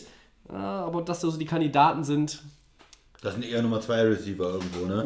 Ja. Nummer 3 Receiver. Also, dir gefällt Klar. Metcalf nicht so, vermute ich, ne? Auf genau, sechs. ja. Also, er ist extrem schnell. Er ist groß, er ist äh, muskulös. Wer die Bilder gesehen hat, der ist ja eine. Äh, wenn Der Max würde sagen, eine Maschine. eine Maschine. Wenn man sagt, er ist gut in Form, ist das ein bisschen untertrieben. Ja. Also, es ist schon physisch der Wahnsinn. Aber was kann er denn wirklich als Receiver? Er kann schnell geradeaus laufen, das wissen wir. Und er hat auch ein paar ganz gute ähm, ja, Möglichkeiten dadurch natürlich, die Defense ähm, tief zu, unter Druck zu setzen. Aber dass er jetzt alles mitbringt, was ein Nummer 1 Receiver mitbringen muss, die ganzen verschiedenen Routen, äh, den Corner auch äh, zu täuschen, kurz zu gehen, ähm, präzise Routen zu laufen, das äh, habe ich nicht gesehen bis jetzt. Und von daher ist er für mich kein Nummer 1 Receiver. Er hat, eine, wie du sagst, ein Rohdiamant, eine Menge Potenzial. First Round Pick, ja, wegen dem Potenzial so hoch, Top 10 für mich, nein. Ich würde nicht so hoch nehmen. Ich weiß nicht, ob die Giants äh, es vielleicht doch machen, weil die Giants sind auch ein bisschen verrückt manchmal, aber ich würde ihn nicht so hoch äh, ziehen. Also da würde ich einer anderen Franchise sagen, okay, weil ich kann mir äh, unter den Picks, die du bis jetzt gesagt hast, wäre das für mich der Pick, wo ich als erstes sagen würde, das ist ein Desaster. Der kriegt keinen zweiten Vertrag in der Liga oder sowas. Also das Okay. kann, kann sich gut entwickeln, aber es kann auch totales Desaster werden. Also ich habe da, ähm, hab da auch lange dran überlegt. Ich glaube, dass, also wenn, wenn, es nicht, wenn es nicht die Giants wären, diesen zwei Picks in der ersten Runde, würde, an, würde der nicht in den Top 10 vorkommen. Bei mir, normalerweise. Aber ich sehe so ein bisschen äh, auch diesen, diesen Gedanken, wir brauchen diesen Ersatz für, für Odell Beckham Jr. Den, den, der ist er ja noch nicht in seinem Rookie-Jahr. Ja. Nach den Eindrücken, die er, die er beim Combine hinterlassen hat, trauen ihm, glaube ich, mehr Leute das zu, das zu werden, als wenn man jetzt seine reine College-Karriere betrachtet. Die war ja auch nicht schlecht. Wollen wir jetzt mal gar nicht hier irgendwo, ne? Aber hier ist so ein Die war bisschen nicht dieses. Nummer 6 Overall Pick. Das ist es. Ja. So, das ist es. Aber dieser Combine hat irgendwie natürlich, äh, er ist einer der ganz großen Gewinner des Combine gewesen, gerade bei den, bei den Offensive-Playern. Und ich glaube, dass hier vielleicht so, die Amerikaner nennen es ja gerne ein Bold Move, ähm, dass die Giants das hier machen. Ähm, natürlich, sage ich mal, von den ersten sechs Picks, die wir jetzt besprochen haben, äh, bin ich mir bei dem am unsichersten, ob der so eintrifft. Aber ein Mockdraft ist ja auch mal ein bisschen äh, gezocke. Klar. Und äh, den Giants traue ich es zu. Deshalb habe ich das jetzt hier mal so gesetzt. Ähm, ob, er, ob er wirklich mal in die Fußstapfen von Beckham treten kann, weiß ich nicht. Aber man kann auch Nummer 1 Receiver werden bei einem Team, das sich sowieso neu aufstellt in den nächsten Jahren. Indem man vielleicht eine Stufe drunter Ja, ist, dann ist man immer noch ein Nummer 1 Receiver, weil ich glaube, Golden Tate und Sterling Shepard sind das nicht. Mit 1200 Yards anstatt mit 1600 Yards bist du immer noch an Nummer 1. Ich, ich glaube aber auch, dass er diese, diese äh, also wenn es um diese kurzen Routen geht, die Präzision äh, auch äh, dabei, das ist, glaube ich, das große Problem bei ihm. Genau, das ist das große Problem. Was ich ihm aber zutraue, ist zum Beispiel diese äh, äh, 50-50 Balls. Ja klar, Go Routes. Ob es jetzt Eli ist oder der Weihnachtsmann, der schmeißt einen Ball und da ist an einem Corner und äh, ehrlich gesagt, äh, im, im Luftkampf bleibt, größer, er, bleibt, er mit, muskulöser, bleibt ja. er mit seinem Oberkörper so stabil, dass er normalerweise immer den, mit dem Ball nach unten kommen muss, meiner Meinung nach. Genau. Ja? Äh, diese, diese, diese, diese Rohheit, möchte ich jetzt mal nennen bei Metcalf, das ist halt das, was die Giants ausbauen müssen. Äh, das müssen sie sich zunutze machen am Anfang und die müssen ihn dabei aber auch weiterentwickeln, dass er dann halt vielleicht auch das irgendwann kann, was er jetzt noch nicht kann. Das gilt aber ja für andere Rookies genauso. Ja. Was ihm halt noch fehlt, ist die Flexibilität. Also er ist, er ist natürlich, äh, oder was auch aufgrund seines Körpers und seines Körperbaus dann irgendwo abgeht. Diese enorme Physik, die Muskeln, die, die Schnelligkeit ist da, Ja. aber dann, wie sieht das aus mit einer schnellen Bewegung, mit kurzen Bewegungen? Das ist natürlich wieder was anderes. Ähm, wenn man auch sich die Daten vom Combine anguckt, er ist super in manchen Bereichen und nicht gut in anderen Bereichen. Also wenn es darum geht, ähm, diese kurzen Bewegungen auf engem Raum zu machen, also Beispiel als Slot Receiver völlig ungeeignet, ja, also Total. total ungeeignet. ne? Er Aber ist ich meine, wirklich der muss nach außen, klar. nach außen und der muss auch tief eingesetzt werden, da kann er seine Stärken ausspielen, aber er ist nicht so ein kompletter Receiver, wie ich es jetzt gerne hätte bei einem Nummer 6 Overall Pick. Er ist keine Julio Jones für mich. Aber immenses Potenzial. Ich meine, so jemand, der äh, schnell ist und dir die, äh, die runterpflücken kann und die Größe und Physis hat, das hat natürlich einen Wert. Ich denke, erste Runde, aber ich würde denken, er geht später bei die Titel. Ja. Nummer 7, Jacksonville. Die Jaguars. Jawan Taylor, Offensive Tackle Florida. Und das ist damit der erste Offensive, nee, der dritte Offensive Player der Runde. der Der, erste erste nach Liner. Murray, wollte ich sagen. Ähm, aber Metcalf hatten wir ja. Es ist der erste O-Liner, richtig. Ähm, der kann Tackle oder Guard spielen. Und äh, ich glaube, er geht als erster O-Liner äh, aus dem Draft raus. Und er bleibt nach dem College Florida im schönen Florida. Und äh, Jacksonville ist dann die Station. Ähm, wenn die Jaguars ihn auf der linken Seite einsetzen, dann könnte er die entscheidende Protection für diesen neuen Quarterback sein. Ich glaube, der heißt Nick Foles in Jacksonville. Das ist richtig, Und äh, ja, bei Jacksonville geht es natürlich darum, du holst für relativ teures Geld einen neuen Quarterback, äh, einen Super Bowl MVP. Das ist ja auch so ein Running Gag in der Show mittlerweile, ne? Super Bowl MVP. Was Das ist muss immer gesagt werden, Was oder? ist da dann ein Running Gag? Der ist Super Bowl MVP. Ja, aber dass wir das immer Nick wieder, Foles. immer wieder sagen. Immer wieder sagen, das ist es ja. Ja. ne? So, so, wie, so wie dein Jared Goff-Bashing. Das ist ja. Ist auch kein Running Gag. Das ist, äh, liegt an der Leistung dieses Spielers. Aber du wolltest weitermachen mit Der Jacksonville. Mann hat über. Soll ich noch mal sagen, dass er 4.500 äh, Yards hatte in der Regular Season? Hm, Egal. Also, äh, Taylor ist äh, für mich der, ähm, ja, mittlerweile muss ich sagen, ähm, so der ähm, Tackle, ähm, der, glaube ich, als erster gezogen werden sollte. Ähm, und Jacksonville braucht natürlich auch. Ähm, Olein Hilfe. O-Line Hilfe. Also es lag ja, es lag ja nicht alleine an Blake Bortles, dass die Offense nicht funktioniert hat. Es hat ja auch einfach damit zu tun, ähm, dass zum Beispiel Leonard Fournette im Backfield nicht das gebracht hat, was er zuvor gebracht hat, dass die O-Line auch ähm, den Quarterback nicht beschützen konnte. Und hier muss Jacksonville eigentlich was tun und deshalb sehe ich da äh, eine hohe Wahrscheinlichkeit, dass sie mit einem O-Liner gehen. Könnte ich mir auch gut vorstellen, dass er im ersten Jahr Right Tackle spielt und dann nach zwei, drei Jahren auf die linke Seite vielleicht dann nochmal wechselt. Da, sowas, sowas kannst du immer gebrauchen, jemand, der, der Tackle oder Guard spielen kann auch. Und ähm, Wenn sie natürlich viel verstärkt. Zutrauen in ihn, in ihn haben, könnte er auch schon Left Guard spielen im ersten Jahr und, und dann, dann rüberrutschen. Also Ja. nicht so ganz, ne? also, also nicht auf der äh, anderen Seite anfangen. Ja. Und ich glaube, äh, Right Tackle ist auch noch ein, eine Baustelle wirklich in, in Jacksonville, wo sie einfach noch diese Verstärkung auch gebrauchen könnten. ja. Ja, Ich schaue nochmal gerade in den Depth-Chart der, der Jaguars. Ja, manchmal ist es ja so, dass du mit so einer Line-Verstärkung auch mehrere Spieler besser machst. Du gibst mit Nick Foles mehr Zeit, du verstärkst dein Running-Game und, und das sind so, so, oder es ist dann auch so, dass die ganze Line etwas besser wird. Auch wenn du dann ein, zwei gute Spieler reinbringst, dann, dann fällt es nicht mehr so auf, dass dein Center vielleicht nicht so gut ist oder dass dein äh, Right Guard nicht so gut ist, weil das Ganze dann so ein bisschen aufgefangen wird. Ja. Also mit so ein, zwei Line-Spielern kann man eine Menge ändern auch. Also Okay. Will Richardson und AJ Can sind auf der rechten Seite im Einsatz. Ich glaube, da ist eine gute Chance, wenn es Taylor wird, dass er die beerbt schon. Ähm, Andrew Norwell Ja, und Cam Robinson auf der linken Seite sind dann eher natürlich so Ja, die, Norwell ist, ne? ja, ist ja ein äh, hochbezahlter Guard, der früher in Carolina gespielt hat. Aber ich denke, Right Tackle wäre vielleicht der, der Start und, und später Left Das Tackle. ist könnte ich durchaus möglich. vorstellen. Aber, ne, also ich kann mir auch vorstellen, ein Szenario, in dem da noch irgendwas links. passiert und dass er doch irgendwo auf der linken Seite Ja, auch klar. anfängt. Aber ähm, Jacksonville braucht da auch noch mal ein bisschen Verbesserung. Acht, Detroit Lions. Ja, die Lions, das ist so ein Ding, ähm, da habe ich mich jetzt auch nicht mehr, nicht mehr irgendwie zu einer Änderung äh, durchringen können, weil die, die Matt Patricia ist der Head Coach, äh, geht in sein zweites Jahr als Head Coach, ähm, der ist ein Defensive Guy und äh, der wird, glaube ich, in seiner Defense nochmal so einen Playmaker gut gebrauchen können. Und Rushan Gary, äh, Defensive Lineman Michigan, der ist so einer. Ähm, vielseitig einsetzbar, sehr explosiv. Und für, mit- für Patricia ist es ein weiterer Baustein, um diese Lions-Defense irgendwann mal dahin zu bringen, wie er sich das vorstellt. Ich glaube, er hat so eine Vision, wie das in Detroit mal aussehen soll unter ihm.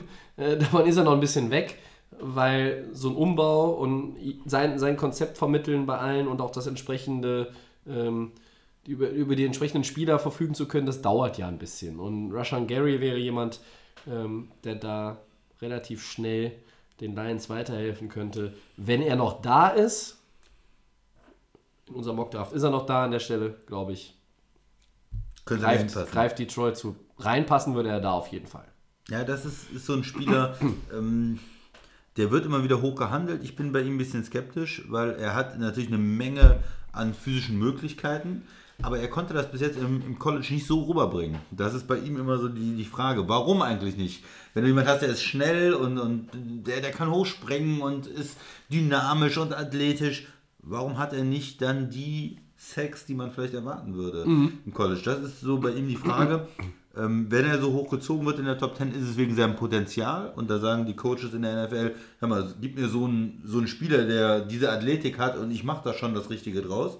Du formst den. Ja. Genau, mir persönlich fehlen da die, ja, die Reife, die Moves, die Pass-Rush-Moves. Ähm, ich würde ihn persönlich nicht so hochnehmen in der Top 10. Ja, und ich glaube auch, dass Detroit vielleicht eher mit dem Spieler, den du äh, als nächstes äh, genommen hast, äh, Ja, gehen würde ja habe ich auch überlegt. Aber Aber ja, werden wir sehen. Ähm, ja, ich bin äh, jetzt von ihm nicht so überzeugt in der Top 10. So, dann gehen wir auf 9. Gerne. Buffalo Bills. ja. Wen haben die genommen, Tobi? Ja, da würde ich jetzt äh, Ed Oliver bringen. Defensive Tackle Houston. Auch der war in unserem ersten Mockdraft gar nicht drin. Der hat aber einen sagenhaften Pro Day hingelegt. Ähm, das ist ja zur Erklärung vielleicht nochmal, das ist dieser Tag, wo man nochmal, ja, äh, wenn man jetzt nicht beim Combine war oder auch zusätzlich nochmal sich ins Schaufenster stellt und sagt, guck mal, hier, äh, ich zeige jetzt mal, was ich kann. Das ist dann im Normalfall auch nochmal an dem auf dem Campus, auf dem man dann die letzten Jahre äh, College auch gespielt hat. Manchmal auch woanders, aber das ist ja jetzt auch unerheblich. Ähm, von der Statur und äh, seiner Athletik her wird er so ein bisschen mit Aaron Donald verglichen. Das ist, Das ist, glaube ich, ganz gut, wenn das man mit ist- Aaron Donald das verglichen ist für den Spieler erstmal schmeichelhaft, aber ist natürlich auch eine, eine Bürde. Das ist jetzt hier der äh, Two-Time Defensive Player of the Year und jetzt spricht nicht nur der Rams-Fan, für mich der beste Footballspieler in der National Football League aktuell. Das ist der beste Spieler, den die NFL hat, Aaron Donald. Und Ed Oliver, wenn der so ist wie Aaron Donald, ja, dann kann sich, wer auch immer den zieht, wirklich glücklich schätzen, weil dann hast du ein, äh, ein Defense-Monster dazu gewonnen, das äh, ja, gegnerischen O-Lines, gegnerischen Quarterbacks und wem auch immer, der, das ist eine Walze. Wollen wir einfach mal ganz platt sagen, das ist eine Walze. Und die Buffalo Bills könnten den auf jeden Fall gut gebrauchen. Ja. Äh, die würden auch nicht zögern, wenn er noch zu haben wäre. Ähm, du hast jetzt gerade so ein bisschen gesagt, Rushan Gary, wenn die Lions äh, Oliver bekommen können, würden die vielleicht auch Oliver nehmen. Ja, möglich. Ich glaube aber einfach, dass Gary schon so ein bisschen länger auf den Zetteln äh, der Clubs ist und, und, und dann auch äh, vielleicht bei, gerade bei Detroit. Und ähm, es würde jetzt auch nicht komplett überraschen, wenn Ed Oliver äh, noch ein bisschen weiter höher geht, auch sogar noch höher als der Detroit Pick. Ja. Also wenn jetzt, wenn jetzt Jacksonville sagt, ach ja, ganz- bei der ganzen O-Line-Hilfe hin und her, aber an dem, haben. an dem kommen wir nicht vorbei, äh, dann nehmen wir den. Und Genau. wenn die Giants sagen, äh, Metcalf ist es doch nicht, Äh, warum nehmen die den nicht auch? Also, das ist so ein, das ist so ein, so ein X-Faktor in, in diesen Top 10, wenn er in den Top 10 Ja. geht. Aber ich sag mal, Top 12, Top 15 ist Oliver nach seinem Pro Day auf jeden Fall. Ich sehe ihn jetzt hier an 9 bei den Bills. Genau, er hat so eine, ja, so einen Jojo-Effekt äh, gemacht. Er war letztes Jahr auch als, äh, ganz weit oben mit dabei, ist dann äh, immer weiter runtergefallen erstmal in den Prognosen, weil er auch ein bisschen, ja, nicht so die Statur hat, nicht ganz so groß ist, wie man es für die Position eigentlich braucht. Ist dann ein bisschen rausgefallen und ist jetzt, kommt immer wieder hoch. Und ich habe ihn äh, bis auf fünf äh, oben gesehen bei Temper äh, in verschiedenen Mock Drafts. Also er wird jetzt wieder in der Top 10 gehandelt und ähm, er ist auch ein wirklich guter Football Player. Ich würde mich freuen, wenn er vielleicht bis auf äh, 12 fallen würde. Ja, das zum glaube ich. Beispiel. Aber ich denke, da sind Teams wie Detroit, wie Buffalo, wo er einfach nicht, nicht weiter fallen wird. Also ich glaube schon, dass er nach allem, was ich gelesen habe, in der Top 10 geht. Und unser Intromann Peter Schrager von Good Morning Football äh, hat ihn, glaube ich, sogar in seinem letzten Mockdraft auf der 4 nach Oakland. ja, Ähm, da, da sieht man, was er, wie er im Moment gehandelt wird. Also ist ein ganz heißer Name. aber da denke ich halt auch, ne, Oliver. die, die nehmen Williams, weil die dann sagen, okay, der war schon länger bei allen auf Sätteln. Das ist so, wenn du, wenn du spät nochmal dich so, so in Position bringst, ist das für mich nicht immer eine Garantie, dass es dann so ganz ultra krass nach oben geht. Also, Ne, 9 ist ja durchaus realistisch. Also das ist, kann gut sein. Ich denke auch Buffalo würde ihn nehmen, weil die haben ja auch Lücken in der Defense. Äh, Die können da in der Front 7 eine Menge Hilfe auch gebrauchen. Ähm, Williams spielt ja jetzt nicht mehr Kyle Williams, Ja. der lange da auch in der Mitte der Defense das zusammengehalten hat.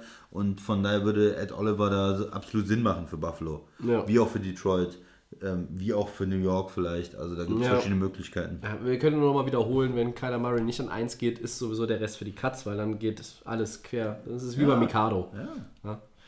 Nummer 10. Äh, da haben wir Denver, die Broncos. Ja, ich nicht. Ah, Äh, ich sag, die Giants traden von 17, das ist ja der Pick, den sie von Cleveland bekommen haben, für den Beckham-Trade, traden sie hoch. Traden mit Denver, tauschen den Pick mit Denver und gehen von der 17 auf die 10 hoch. Warum? Weil sie sich einen Quarterback jetzt noch holen.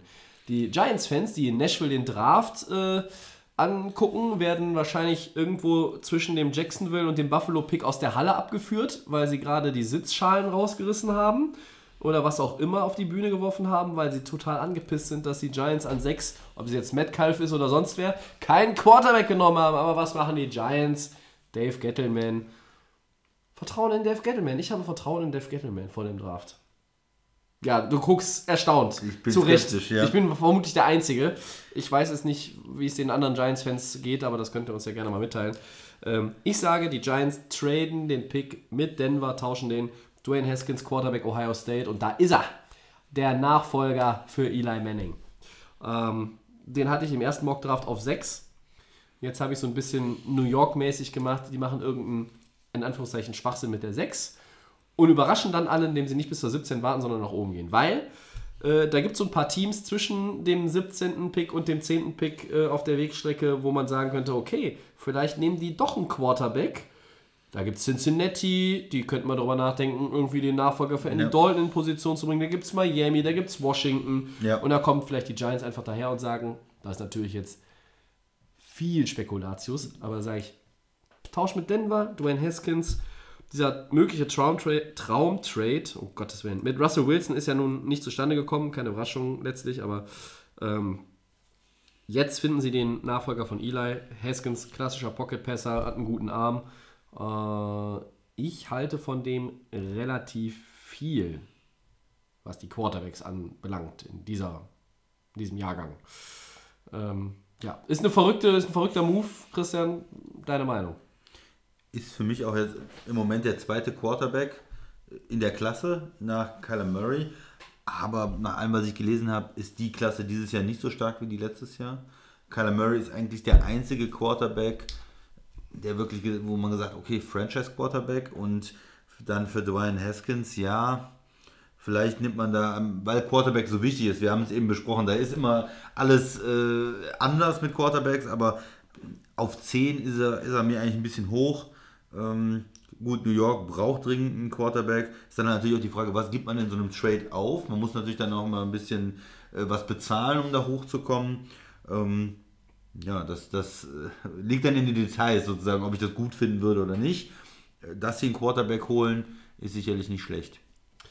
Ja, es, auf mich ist das ganze Giants-Thema halt auch so ein bisschen, das ist so ein bisschen Zwiespalt. Also der, der, das größte Gezocke in unserem zweiten Mockdraft sind ja nun mal diese beiden Picks mit den Giants, von, auch jetzt gerade in diesen Top 10. Ähm, bei anderen ist irgendwie die, der, der, die Lage, die Ausgangslage klarer und da ergibt sich das Bild auch irgendwie schneller. Und bei den Giants weiß man tatsächlich nicht so genau, wie es eigentlich alles ablaufen wird und soll und, und was, was der genaue Plan ist. Ähm, auch das hatten wir vor ein paar Wochen mal. Was ist denn, äh, wenn jetzt, ich meine, bei allem Talent, was vielleicht nicht mehr da ist, aber was ist denn, wenn Eli so eine Saison spielt und die Giants am Ende 7-9 werden? Die werden vielleicht damit trotzdem Letzter in der Division oder Dritter in der Division, verpassen die Playoffs auch deutlich, aber mit 7-9 hast du sicherlich keinen äh, kein Top 6, Top 7 Pick. Und dann kommt die Draftklasse 2020, da gibt es dann vielleicht die besseren Quarterbacks. Aber ähm, ist der Druck auch einfach jetzt auch da, dass man sagen muss bei, bei den New York Giants, wir müssen jetzt irgendwie einen Quarterback ziehen? Ich meine, an 10 Quarterback ziehen, wenn wir jetzt mal sagen, die gehen wirklich auf diesen Posten hoch, diese Position, an 10 Quarterback ziehen und den im nächsten Jahr wieder wegtraden, äh, das kommt ja so langsam in Mode in der NFL. Schöne Grüße nach Arizona. Josh Rosen war die Nummer 10, habe ich doch richtig im Kopf, ne? Ja, ja.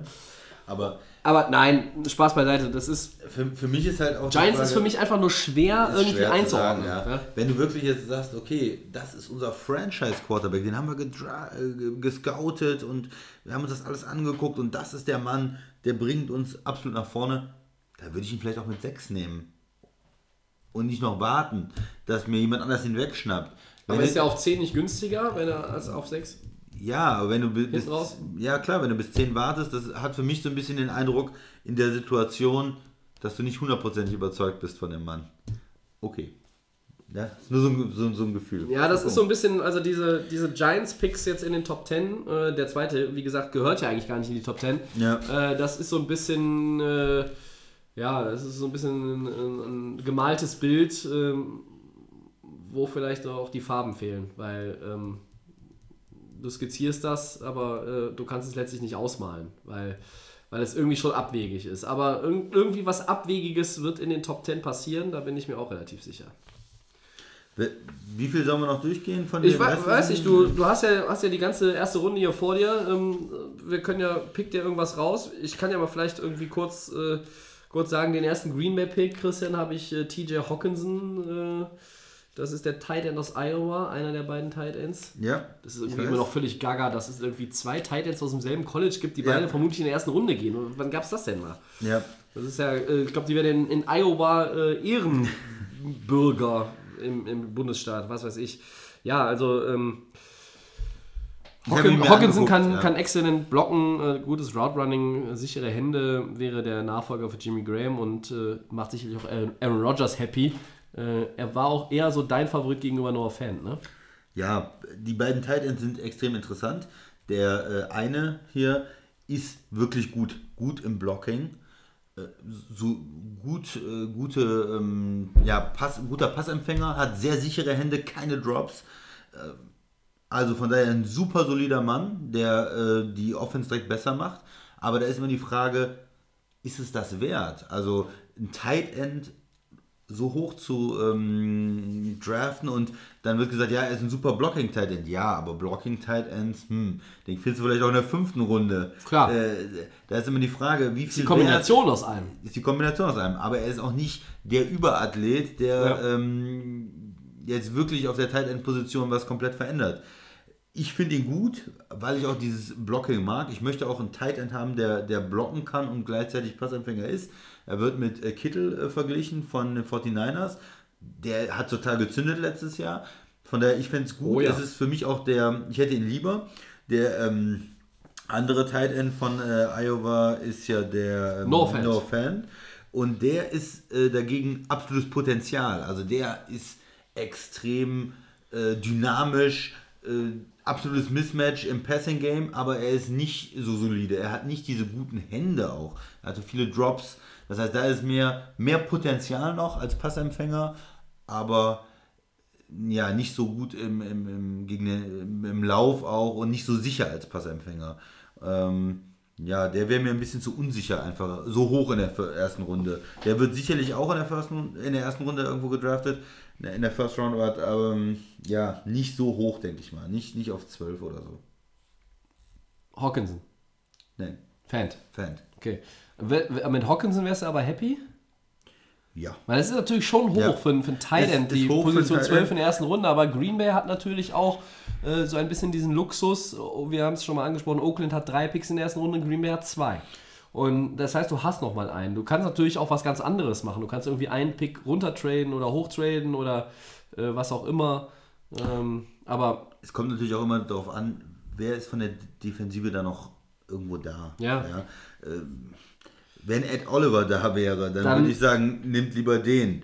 Ähm, Glaubst du denn, dass das Green Bay wirklich sehr, also dass sie in erster Linie eher defensiv denken in der ersten Draftrunde, weil sie ja nun mal in der Free Agency relativ viel für die Defense getan haben?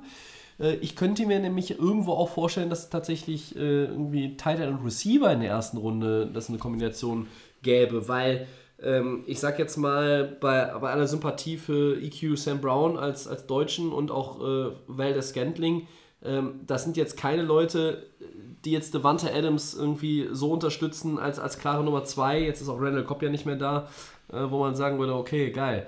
Äh, und jetzt eine Kombination Devante Adams, TJ Hawkinson und vielleicht ein Receiver noch, ähm, der in der ersten Runde ist und entsprechend auch diese, diese Rolle einfach der Nummer 2 bei den Receivern ausfüllen kann. Das wäre dann schon natürlich für Rogers auch nochmal andere Möglichkeiten. ich sehe tatsächlich, wenn es auf 12 offensiv Passempfänger oder Ja. Skill Position ist, dann sehe ich als erstes diesen äh, TJ Hawkinson. Ho, ja, Ähm, da habe ich deinen Nerv getroffen. Ja, ich, Receiver sehe ich da äh, nicht Ja, das unbedingt. sehe ich dann auch Ähm, nicht. Wie wie gesagt, äh, Metcalf ist, passt eigentlich nicht so bei Green Bay rein. Der ist ja doch schon Vom weg. Spielertyp. Könnte vielleicht auch schon weg sein, aber wenn er noch zu haben ist, passt er auch irgendwie nicht rein. Und andere Receiver sind eigentlich nicht so hoch im Moment Ja. in der ersten Runde da. Das stimmt. Ähm, von daher könnte ich mir das vorstellen. Oder man geht halt mit, mit der Defense. Klar, du sagst jetzt in der Free Agents hat man da eine Menge gemacht, aber wenn es ein super Pass Rusher ist, ein super Defensive äh, Tackle auch, die Liner, ähm, den kannst du immer gebrauchen. Und Ja. Es kann ja immer eine Verletzung geben und dann hast du immer noch zwei gute Edge Rusher oder sonst rotierst du die. Also ich glaube nicht, dass sie das ausschließen würden. Der Draft ist eher stärker in der Defensive, würde ich sagen.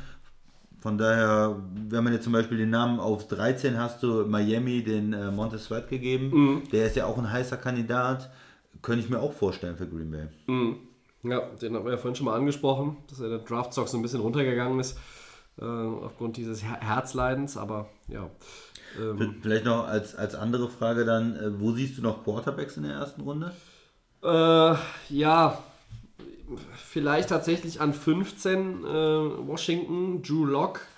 Wenn jetzt jemand ganz heiß ist auf dem Quarterback, kann es natürlich sein, dass da auch irgendwie noch ein paar Trades oder der eine oder andere Trade kommt und, und dann auch Lock schon vorher weggeht, aber ich sehe jetzt auch nicht so viele Teams, die tatsächlich in der ersten Runde einziehen würden. Also ähm, statistisch gesehen muss man ja mit drei bis vier in der ersten Runde auf jeden Fall rechnen. Äh, das ist die National Football League. Äh, Washington zieht an, an 15, Drew Lock, Quarterback Missouri. Ähm, ja, er gilt im Grunde genommen so ein bisschen, äh, oder äh, bei vielen gilt er als der drittbeste Quarterback hinter Murray und, äh, und Haskins. Äh, manche sagen auch, Locke ist besser als Haskins. Ähm, ja, Wie kommen die da drauf? ja, ich, ich weiß nicht, ob er irgendwie auch, auch stabiler irgendwo wirkt, aber das ist ja, das ist bei den Quarterbacks hat man so den Eindruck, ähm, es gibt, wie gesagt, ein paar Franchises, die haben, haben jetzt wirklich den Gedanken, ziehen wir einen Quarterback dieses Jahr. Und das sind nicht so wahnsinnig viele. Aber genau die Kandidaten haben auch den Gedanken, warten wir noch ein Jahr. Weil gerade die, die auch einen Quarterback brauchen, vielleicht, Miami, Washington, Arizona, wenn, wenn sie sich von Josh Rosen trennen wollen, äh, oder die Giants, Oakland. Oakland, sag, sag Oakland Tennessee. vielleicht auch. Tennessee, Tampa Bay, äh, die Rams, Okay, okay. die Rams natürlich, ja. Äh, also sagt man, sagt man wirklich, okay, wir machen quasi mit dem, was wir haben, weiter und schauen aufs nächste Jahr. Aber das ist irgendwo auch so für mich diese Balance. Was ist denn, wenn, wenn deine Saison so verläuft, dass du nächstes Jahr jetzt irgendwo in der Mitte der ersten Runde sitzt und dann musst du da wieder hochtraden oder was und vielleicht nutzt du jetzt einfach deine Position und sagst, zack, wir, wir machen's. Und wir, wir haben das Vertrauen und der hat uns überzeugt beim Combine, beim Pro Day, bei, beim Visit, wenn der bei uns war oder was auch immer. Ähm, äh, plus das, was wir on Tape gesehen haben aus der College-Zeit oder wie auch immer und, und was nicht alles. So, also da muss man so ein bisschen, Washington traue ich das zu, ähm, dass sie vielleicht, wenn er dann noch da ist, Drew Lock nehmen auf 15. Ähm, und dann gibt es noch Daniel Jones, Quarterback Duke. Der ist... Äh, ja, da kommt wieder dieser Begriff. Äh, most Pro Ready heißt es. Also das, das heißt, er ist bereiter für die NFL, Stand heute, als Kyler Murray, der aber wahrscheinlich ja die Nummer 1 wird. Und den äh, haue ich jetzt einfach mal äh, bei den Patriots raus. Pick 32. Lässt ihn schön in, in, sich entwickeln hinter Brady. Äh, ein, zwei, drei Jahre meinetwegen. Rogers hat ja, was weiß ich, vier Jahre hinter äh, Brett Favre, glaube ich, gesessen, drei. oder? Oder drei. So, und dann kann der vielleicht da übernehmen. Und von Mr. Ziegel lernen ist ja nun auch nicht das Allerschlechteste. So, das wären so mhm. noch die beiden Kandidaten. Lock muss aber ja auch nicht Washington sein. Was ist mit Miami? Vielleicht gehen die auch eher, äh, anstatt jetzt mit einem mit Defender, da tatsächlich mit Drew Lock. Äh, wenn Haskins runterfällt, nimmt Miami vielleicht Haskins. Ja. Das kommt ja auch immer ein bisschen drauf an. Sind die Giants von dem und dem Spieler so überzeugt? Sind die äh, Dolphins von dem und dem Quarterback dann überzeugt? Ja, oder ist es vielleicht eher so, wie du sagst, Kyler Murray an 1 und dann ist erstmal warten, warten, warten für alle Quarterbacks. Da passiert erstmal nichts. Ich bin kein großer Fan von äh, Drew Lock, muss ich sagen. Ich glaube nicht, dass er. ich auch dass, nicht. Deshalb ähm, passt er so gut nach Washington, weil die Runde treffen oft dumme Entscheidungen. Ist mir nicht akkurat genug einfach. Da, da fehlt die Präzision. Ja. Ähm, die Konstanz auch in seinem Spiel, äh, konstant präzise zu sein und den Football dahin zu bringen, wo er sein muss, das, das fehlt mir bei ihm und ich glaube nicht, dass er ja, ein wirklich guter Quarterback wird. Also von daher in der ersten Runde, ja, ist für mich nicht die richtige Wahl. Aber ich kann mir gut vorstellen, dass er trotzdem in der ersten Runde ausgewählt wird. Also nichts gegen deine Vorhersage jetzt. Ja gut, ich meine, wenn, wenn wir uns jetzt äh, mit, mit äh, zwei Leuten, drei Leuten irgendwo äh, hinsetzen würden, jeder schreibt zwei Stunden lang seinen Mockdraft auf, äh, da gäbe es halt also allerspätestens ab Position 5, 6, 7 Klar, kaum, kaum, mehr, Überein, kaum mehr Übereinstimmung. Das ist aber ja ganz normal. Ähm, ja, Receiver, denke ich, wird vielleicht noch der ein oder andere Kandidat sein für die erste Ende, Runde. Ende ersten Runde kann aber auch sein. Ich glaube, das hängt auch ein bisschen mit Metcalf zusammen. Wenn Metcalf spät gezogen wird, glaube ich, werden auch andere nicht so früh gezogen. Es kann auch sein, dass Metcalf nicht der, nicht der erste Receiver ist, der äh, ja. vom Board geht. Ich sehe Paris Campbell zum Beispiel in Seattle, Ohio State äh, an 21, das wäre eine Option. Äh, Marquise Brown, äh, Oklahoma, ist auch ein guter Receiver. Ähm, ich weiß auch nicht, ich finde ehrlich gesagt Marquise Brown besser als Paris Campbell, habe ihn aber selber jetzt im Mockdraft weiter hinten. Ich würde mir halt wünschen, dass Indianapolis, ich habe den jetzt Marquise Brown verpasst im, im Mockdraft, dass die noch einen Receiver holen. Die waren in der Free Agency ein bisschen ruhig, haben wir ja. gesagt. Und äh, zu T.Y. Hilton noch da nochmal, ne? ne? das wäre ja. nicht so verkehrt. Ähm, ja, den kompletten Draft mit unserem, Entschuldigung, kompletten Mock-Draft mit allen Trades und äh, den jeweiligen Meinungen von mir gibt es bei delayoff.game.blog im Internet. Das ist der Blog von Delay of Game. Ihr kennt es inzwischen. Wir haben in den letzten Wochen nicht viel Neues dort gepostet. Äh, Wenn es die Zeit erlaubt, wird sich das wieder ändern. Aber. Äh, ja, das ist jetzt eine Menge erstmal, was man sich durchlesen kann. Ne? Ja, da kann hat man, man, zumindest ein paar Minuten zu tun. Auf sein, auf sein Team mal gucken, was da, was da angekündigt ist. Ich glaube, Christian, Mockdraft 2.0 sind wir erstmal durch. ne? Segment 5. Dann gehen Four wir Downs. weiter zu den Four Downs. Ich fange mal an. Und da ist er. Sterling Shepard, Wide mhm. Receiver der Giants, erhält für seine Vertragsverlängerung in New York, in New York äh, 41 Millionen Dollar. Vertragsverlängerung um vier Jahre. Äh, und eigentlich haben wir es ja schon vorhin beantwortet. Hat Sterling Shepard das Zeug zum Nummer 1 Receiver? Nein, als, er wird auch nicht als Nummer 1 Receiver bezahlt und er spielt auch nicht die Rolle des Nummer 1 Receivers eigentlich bei den Giants. Er äh, spielt auch viel aus dem Slot raus Da ist so 10 Millionen im Jahr, das sind die Top-Slot-Receiver, äh, die das bekommen. Und das heißt also, er ist äh, Nummer 2 Receiver. Ein guter Nummer 2 Receiver eigentlich. Das sehe ich auch so. Ich halte ihn aber trotzdem für besser als Golden Tate. Ja. Ist ein bisschen komisch, dass man jetzt mit Golden Tate und äh, Sherling Steppert halt zwei äh, Spieler hat, die auch irgendwie zum Teil ähnlich sind. Das ist richtig, Ne? Also ja. die, äh, okay, aber das müssen die Giants wissen, wie sie da ihr Roster... Deshalb dachte ich Metcalf für außen. Ja, das wäre auf jeden Fall mal ein anderer Spielertyp. Ja. Zweites Down. Entgegen anderslautenden Berichten ist Cowboys Running Back Ezekiel Elliott zu den ersten Teamaktivitäten erschienen. Ein gutes Zeichen. Das ist immer ein gutes Zeichen. Ähm, da äh, gibt es jetzt kein Palaver, kein Holdout, kein Boykott, was auch immer, wie man das nennen möchte. Elliott äh, ist einer der nächsten Running Backs, die einen fetten Vertrag haben wollen, die auch einen fetten Vertrag be bekommen werden. Auch in Dallas. Ähm, aber äh, hier geht er erstmal mit gutem Beispiel voran. Das gefällt mir. Die Einstellung finde ich gut. Ja, klar. Finde ich auch gut. Äh, Ist ein gutes Zeichen, dass er da ist. Ich habe die Berichte jetzt auch gar nicht so verfolgt, dass er nicht kommen wird. Ja, gab es mal so ein paar Hinweise oder Vermutungen, aber letztlich Ich denke, das ist, das ist gut. Ne? Drittes Down. Die Patriots bringen Kicker Steven Gostkowski zurück und verlängern auch noch mit Safety Patrick Chung. Gute Moves. Ja, einen soliden Kicker zu haben für so ein Team, was immer auch weit kommen will, da möchte sie nicht das Risiko haben mit einem Rookie-Kicker und dann in so eine Probleme und den Kicker zu wechseln. Das, das passt irgendwie nicht zu den Patriots. Ähm, auch wenn er manchmal mal ein Field Goal oder einen Extrapunkt verschossen hat, auch in den Playoffs Passiert haben ja wir gesehen. vielen inzwischen. Er ist nicht, er ist nicht unfehlbar, er ist für mich auch nicht einer der drei besten Kicker vielleicht der Liga gewesen jetzt in den letzten Jahren. Mhm. Er ist da so ein bisschen abgesackt, aber er ist immer noch äh, ein solider Mann und äh, von daher ein guter Move. Ja. Und Chung auch? Ja, Veteran, Ja. Äh, New England-Veteran, warum nicht? Ja, gut, die kennen diese Patriots DNA in- und auswendig. Die, die, die haben die selber auch irgendwie äh, drin und, und von daher.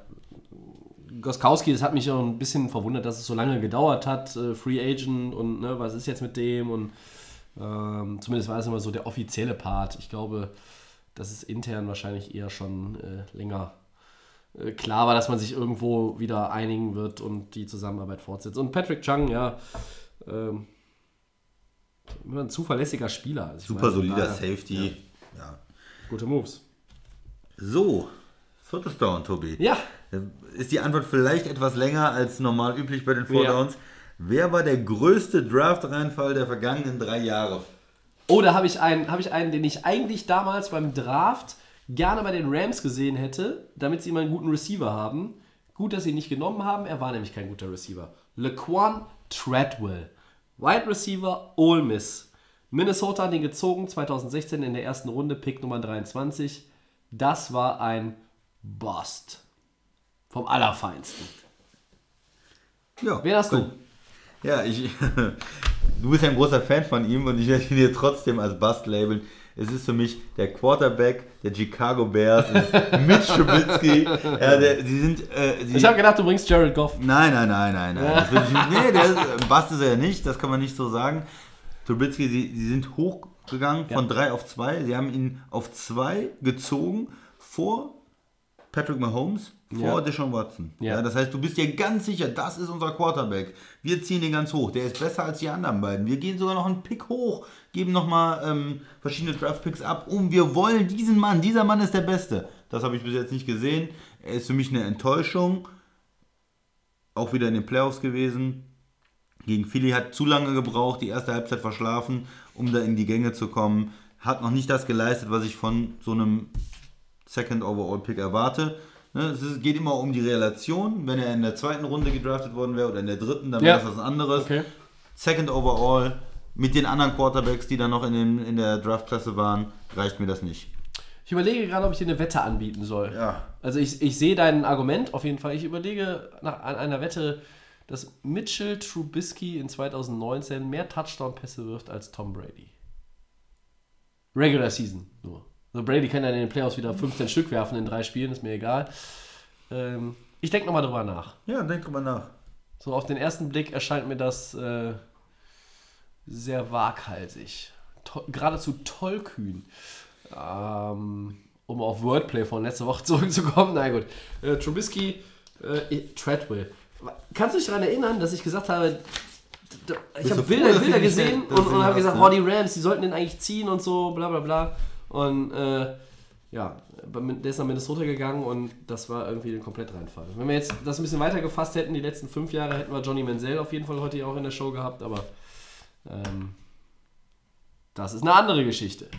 So, nach äh, schlappen 94 Minuten Podcast sind wir bei unserer gefürchteten und allseits beliebten Abmoderation angelangt und äh, bedanken uns an dieser Stelle ganz herzlich noch einmal fürs Bier aus Kassel. Kassel? Nee, beziehungsweise Nordhessen. Es war nicht Kassel, Nordhessen. Ähm, und wir bedanken uns fürs Zuhören. Äh, ja, wie geht's weiter mit Delay of Game? Wir haben nächste Woche auf jeden Fall ähm, mindestens einen Podcast. Ah, jetzt werden einige sagen, mindestens einen? Ihr habt doch so, eigentlich immer nur einen. Na, also wir werden wohl vor dem Draft noch einen machen. Wir werden aber auch äh, bei Facebook und Twitter euch auf dem Laufenden halten. Ähm, möglicherweise gibt es dann auch wieder äh, zwei, also vor und nach der ersten Runde, äh, Draftrunde. Ähm, aber wie gesagt, das werdet ihr alles noch mitbekommen. Ähm, bis dahin verweisen wir ein letztes Mal auf den Mock Draft 2.0 delayoff.game.blog. Da könnt ihr das alles komplett nachlesen. Wir sind bei äh, Facebook und Twitter natürlich at delayoffgame.nfl erreichbar für Fragen, Themen, Kritik oder sonst was. Auch für Kommunikation zwecks Biersponsoring. Ähm, den kostenlosen Podcast, Christian, den gibt es bei Soundcloud, bei iTunes und bei den Kollegen von The Fan FM. Richtig. Ich sage danke, Christian. Sehr gerne. Nächste Woche möglicherweise wieder zu dritt. Alles weitere entnehmt ihr den örtlichen Tageszeitungen. Oder auch nicht. Ja, viel Spaß äh, bei eurem eigenen Mockdraft vielleicht. Können uns den ja mal schicken. Bis nächste Woche. Ciao.